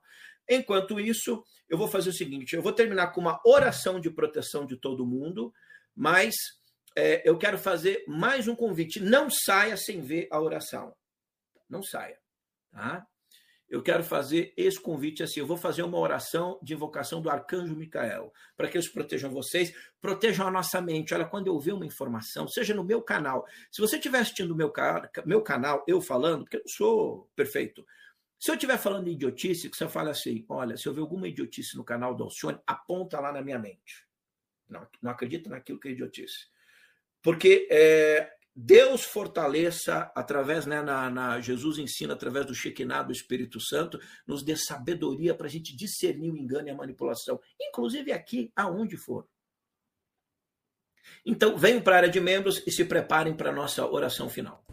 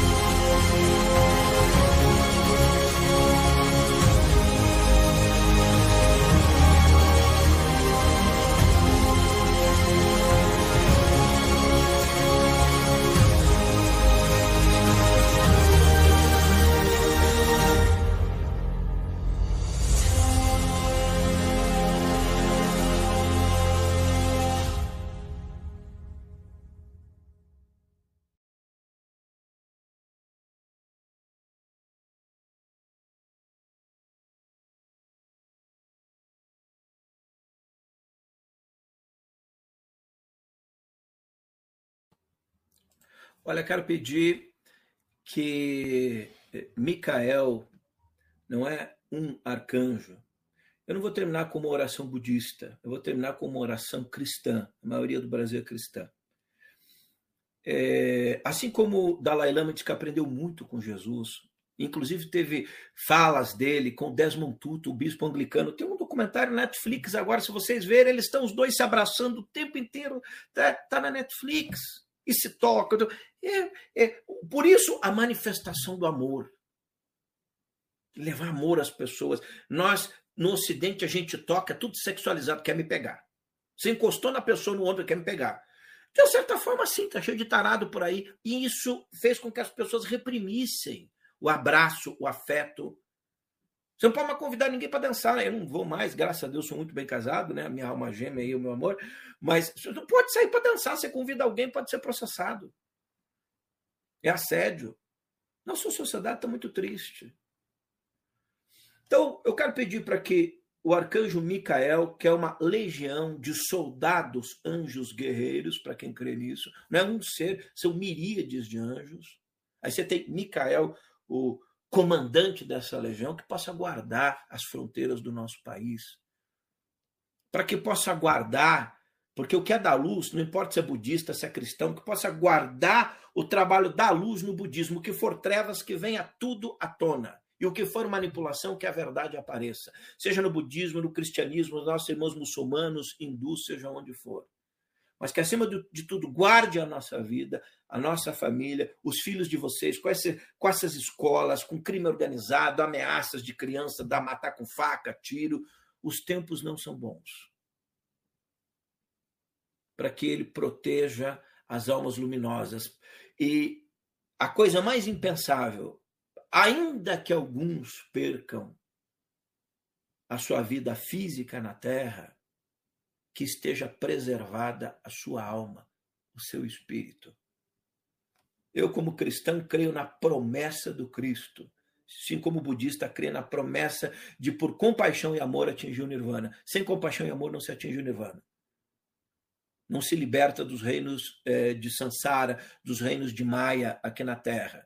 Quando você quer se iluminar, Mara, o demônio Mara, envia as suas filhas para impedir que você se ilumine.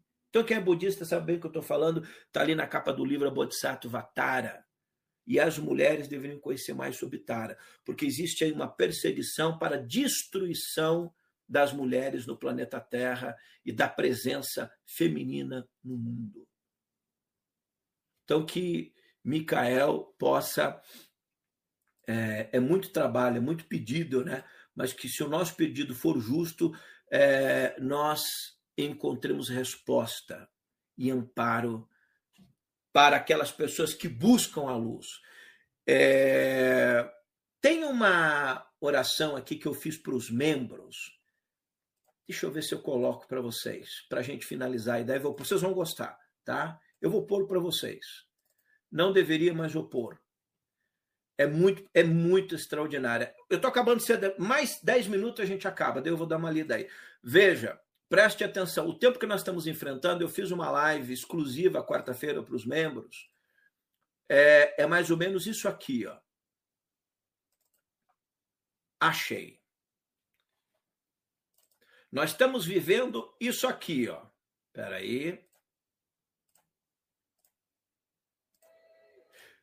Isso aqui é para arrepiar. O tempo é esse aqui, ó. não brinca não com a sua alma. E eu gosto de, de, de transitar no cristianismo, budismo, assim, sem ninguém mudar de fé. Você é evangélico, continua sendo evangélico, espírita, mas que a gente tenha massa de conhecimento. Eu não preciso ser evangélico para defender um líder evangélico sendo acusado injustamente. Não preciso ser espírita para depender, não sou espírita para depender um líder espírita sendo acusado injustamente. Jesus defendeu todos aqueles que foram acusados injustamente no seu tempo, os pobres, miseráveis. Por que, que a gente não pode, é, na área do conhecimento, fazer a mesma coisa? O tempo que nós estamos vivendo é isso aqui, ó, é rápido. Está em latim. O trailer foi. Eu, eu, fiz algumas edições. Foi, isso é trabalho anterior também de, de, de aula de membro, tá? Muita gente vai reconhecer isso aqui, vai gostar. Eu sei que tem alguns aí com espírito templário. Quem tem espírito templário aqui no canal? Espírito guerreiro. Nós estamos precisando de uma ordem templária nova. Uma ordem templária nova. Você, eu não tenho, precisamos de uma ordem templária nova para os tempos que virão. O professor Fernando, ontem, eu estava falando com o Fernando, que é, é professor, tem o canal dele, Arte de Despertar, ele falou uma coisa que esses dias eu pensei, mas ele falou com primor de inteligência. Ele disse o seguinte: o ser humano não. O primor de inteligência, o Fernando. Se inscreve lá no canal dele, Arte de Despertar. O professor Hilário Nunes, se inscreve lá nos canais deles. Não acompanha gente louca, não. O professor Fernando falou o seguinte: ele é professor de Tai Chi, conhece bem as tradições do Oriente, da China, de tudo mais. Ele diz o seguinte: o ser humano não aprendeu a lei do amor de Jesus. O que vai acontecer é que voltará a imperar na terra a lei do Antigo Testamento, olho por olho, dente por dente. Eu falei, rapaz, eu pensei algo por cima nisso esses dias, mas você pensou com uma primorosidade superior à minha. É isso mesmo. Nós estamos voltando, a lei do amor já ficou para trás. Estamos voltando ao Antigo Testamento Bíblico, olho por olho, dente por dente. Inclusive nas religiões. A imposição da grana, do dízimo obrigatório, inclusive nas religiões. A lei do Cristo está escapando aos nossos dedos. A era da graça. E está vindo a era da desgraça. Parabéns, Fernando. Foi um lapso luminoso, que um lapso não, um insight luminoso que você teve. Vamos ver isso aqui, ó. E eu quero que vocês reflitam. Deixa eu só puxar o vídeo para dentro aqui. Tá aqui. Que como eu não tinha preparado. Quem tem espírito templário aí? Não é espírito templário para pegar uma espada e você matando. Eu tenho, eu quero pegar uma espada e degolar todo mundo. Não é isso que eu estou falando. Espírito templário, resistência até o fim. É nesse sentido, pelo amor de Deus. Acompanha isso aqui, ó. o tempo que nós estamos vivendo é isso aqui. Leiam a letra, não escreve no chat não. Leiam a oração na música em latim. Prote Deus protege a causa dos santos. Eu me arrepio inteiro. Protege, Senhor Deus Altíssimo, a causa dos santos. Se a nossa causa for santa, nós formos santos, protege a nossa causa dos principados e potestades sombrios que se avolumam na terra, destruindo a quase tudo e a quase todos.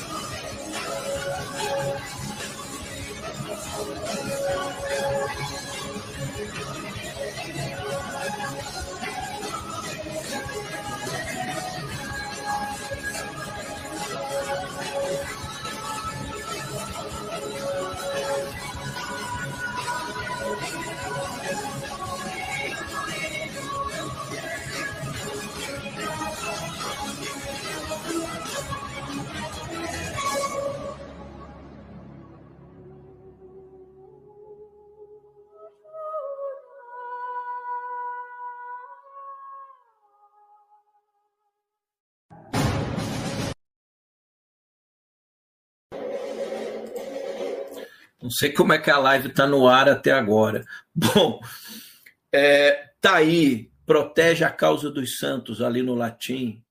Esses cavaleiros ali, os templários, foram para a fogueira acusados de perversão sexual e sodomia. Falei no início da live. A mesma acusação. Então, fiquemos espertos. Que Deus guarde o Brasil, porque os nossos inimigos estão vindo de todos os lados. Só Deus para proteger a nossa família, sua família e a sua alma. Vamos fazer a oração Mikael Lilu, na pronúncia em hebraico, do arcanjo Micael, aquele que confronta Satanás e as hostes das trevas. Não importa se você não acredita, o mundo está sendo tomado pelas trevas. Fiquemos espertos. Obrigado. Vocês tenham uma semana luminosa, que as hostes de Maria nos protejam, o Cristo, os Dharmapalas, os guardiões do budismo, protejam o Dharma da destruição do demônio Mara. Que Krishna, quem é membro do canal, tá, a oração Krishna foi dada na Índia. Faça a oração Hare Krishna, Krishna Hare, Hare, Hare, Hare Rama. É a oração que foi dada por Brahman para que o povo hindu, nos tempos sombrios, pudesse se conectar à oração, porque o conhecimento ninguém mais sabe mais. Tá tudo, todo mundo mente, todo mundo vai para a internet, monta um canal, é sábio, fala de, fala de tudo quanto é tipo, fala com ET, fala com espírito, o mundo está cada vez pior. Então está na hora da gente falar é com a nossa nosso senso interno. Que as hostes de Micael protejam vocês e a todos. Obrigado. Obrigado aos nossos moderadores, aos membros do canal. Parabéns quem está vindo, quem participou do chat. Vamos dormir mais cedo. Eu tenho falado cada vez menos, mas preste atenção que a intensidade do que eu tenho falado tem subido de nível bastante.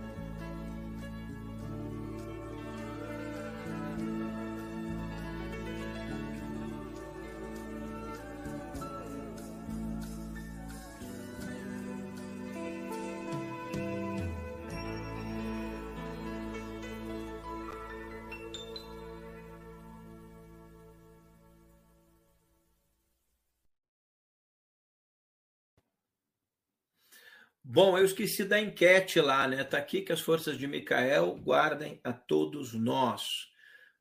Vamos lá. Vou encerrar a enquete. Ver, né? Nunca acreditei que fosse pedó, filia, 60%.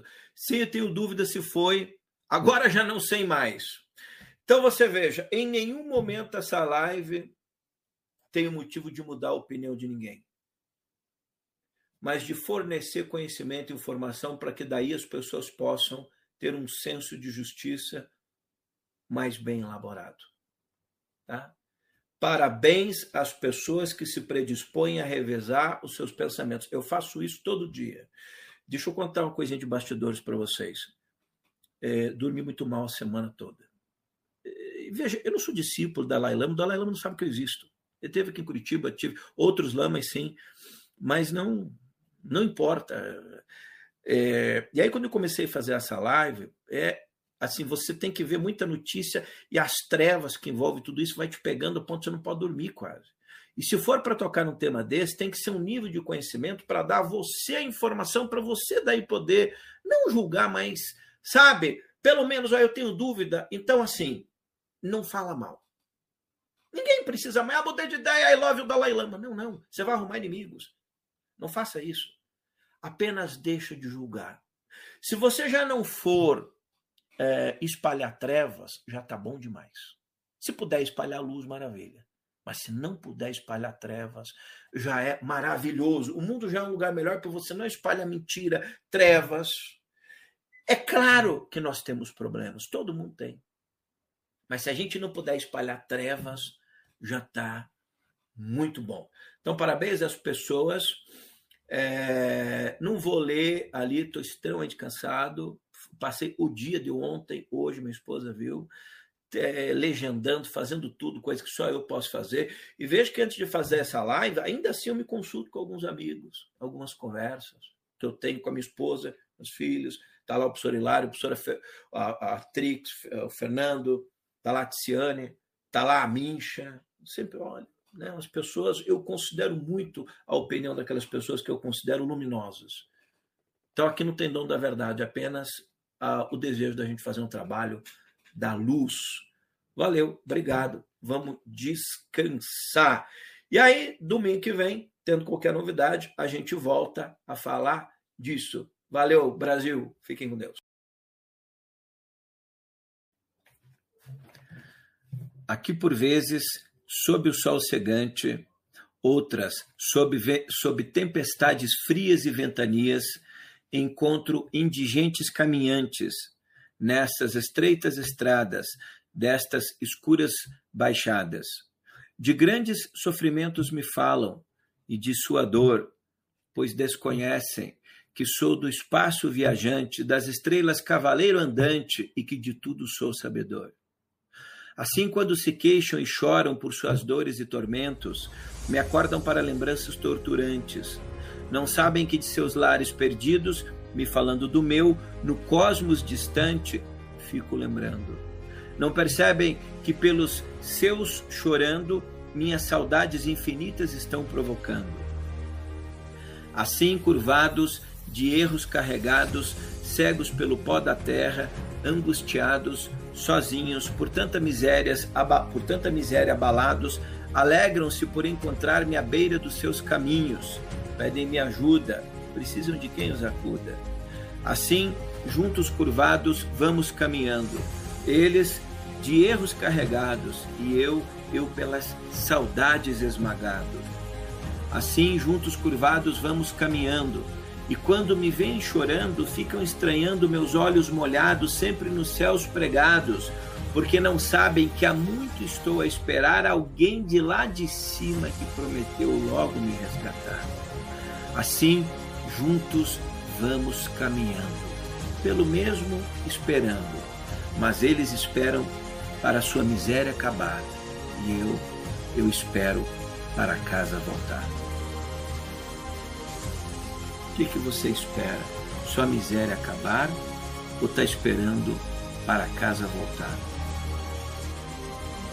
É, que Deus, o Cristo, que as forças da luz ampare e proteja a todos vocês que aqueles que estão passando por dificuldades em casa, nesse momento difícil, políticos loucos em todos os cantos, tenham fé, resistam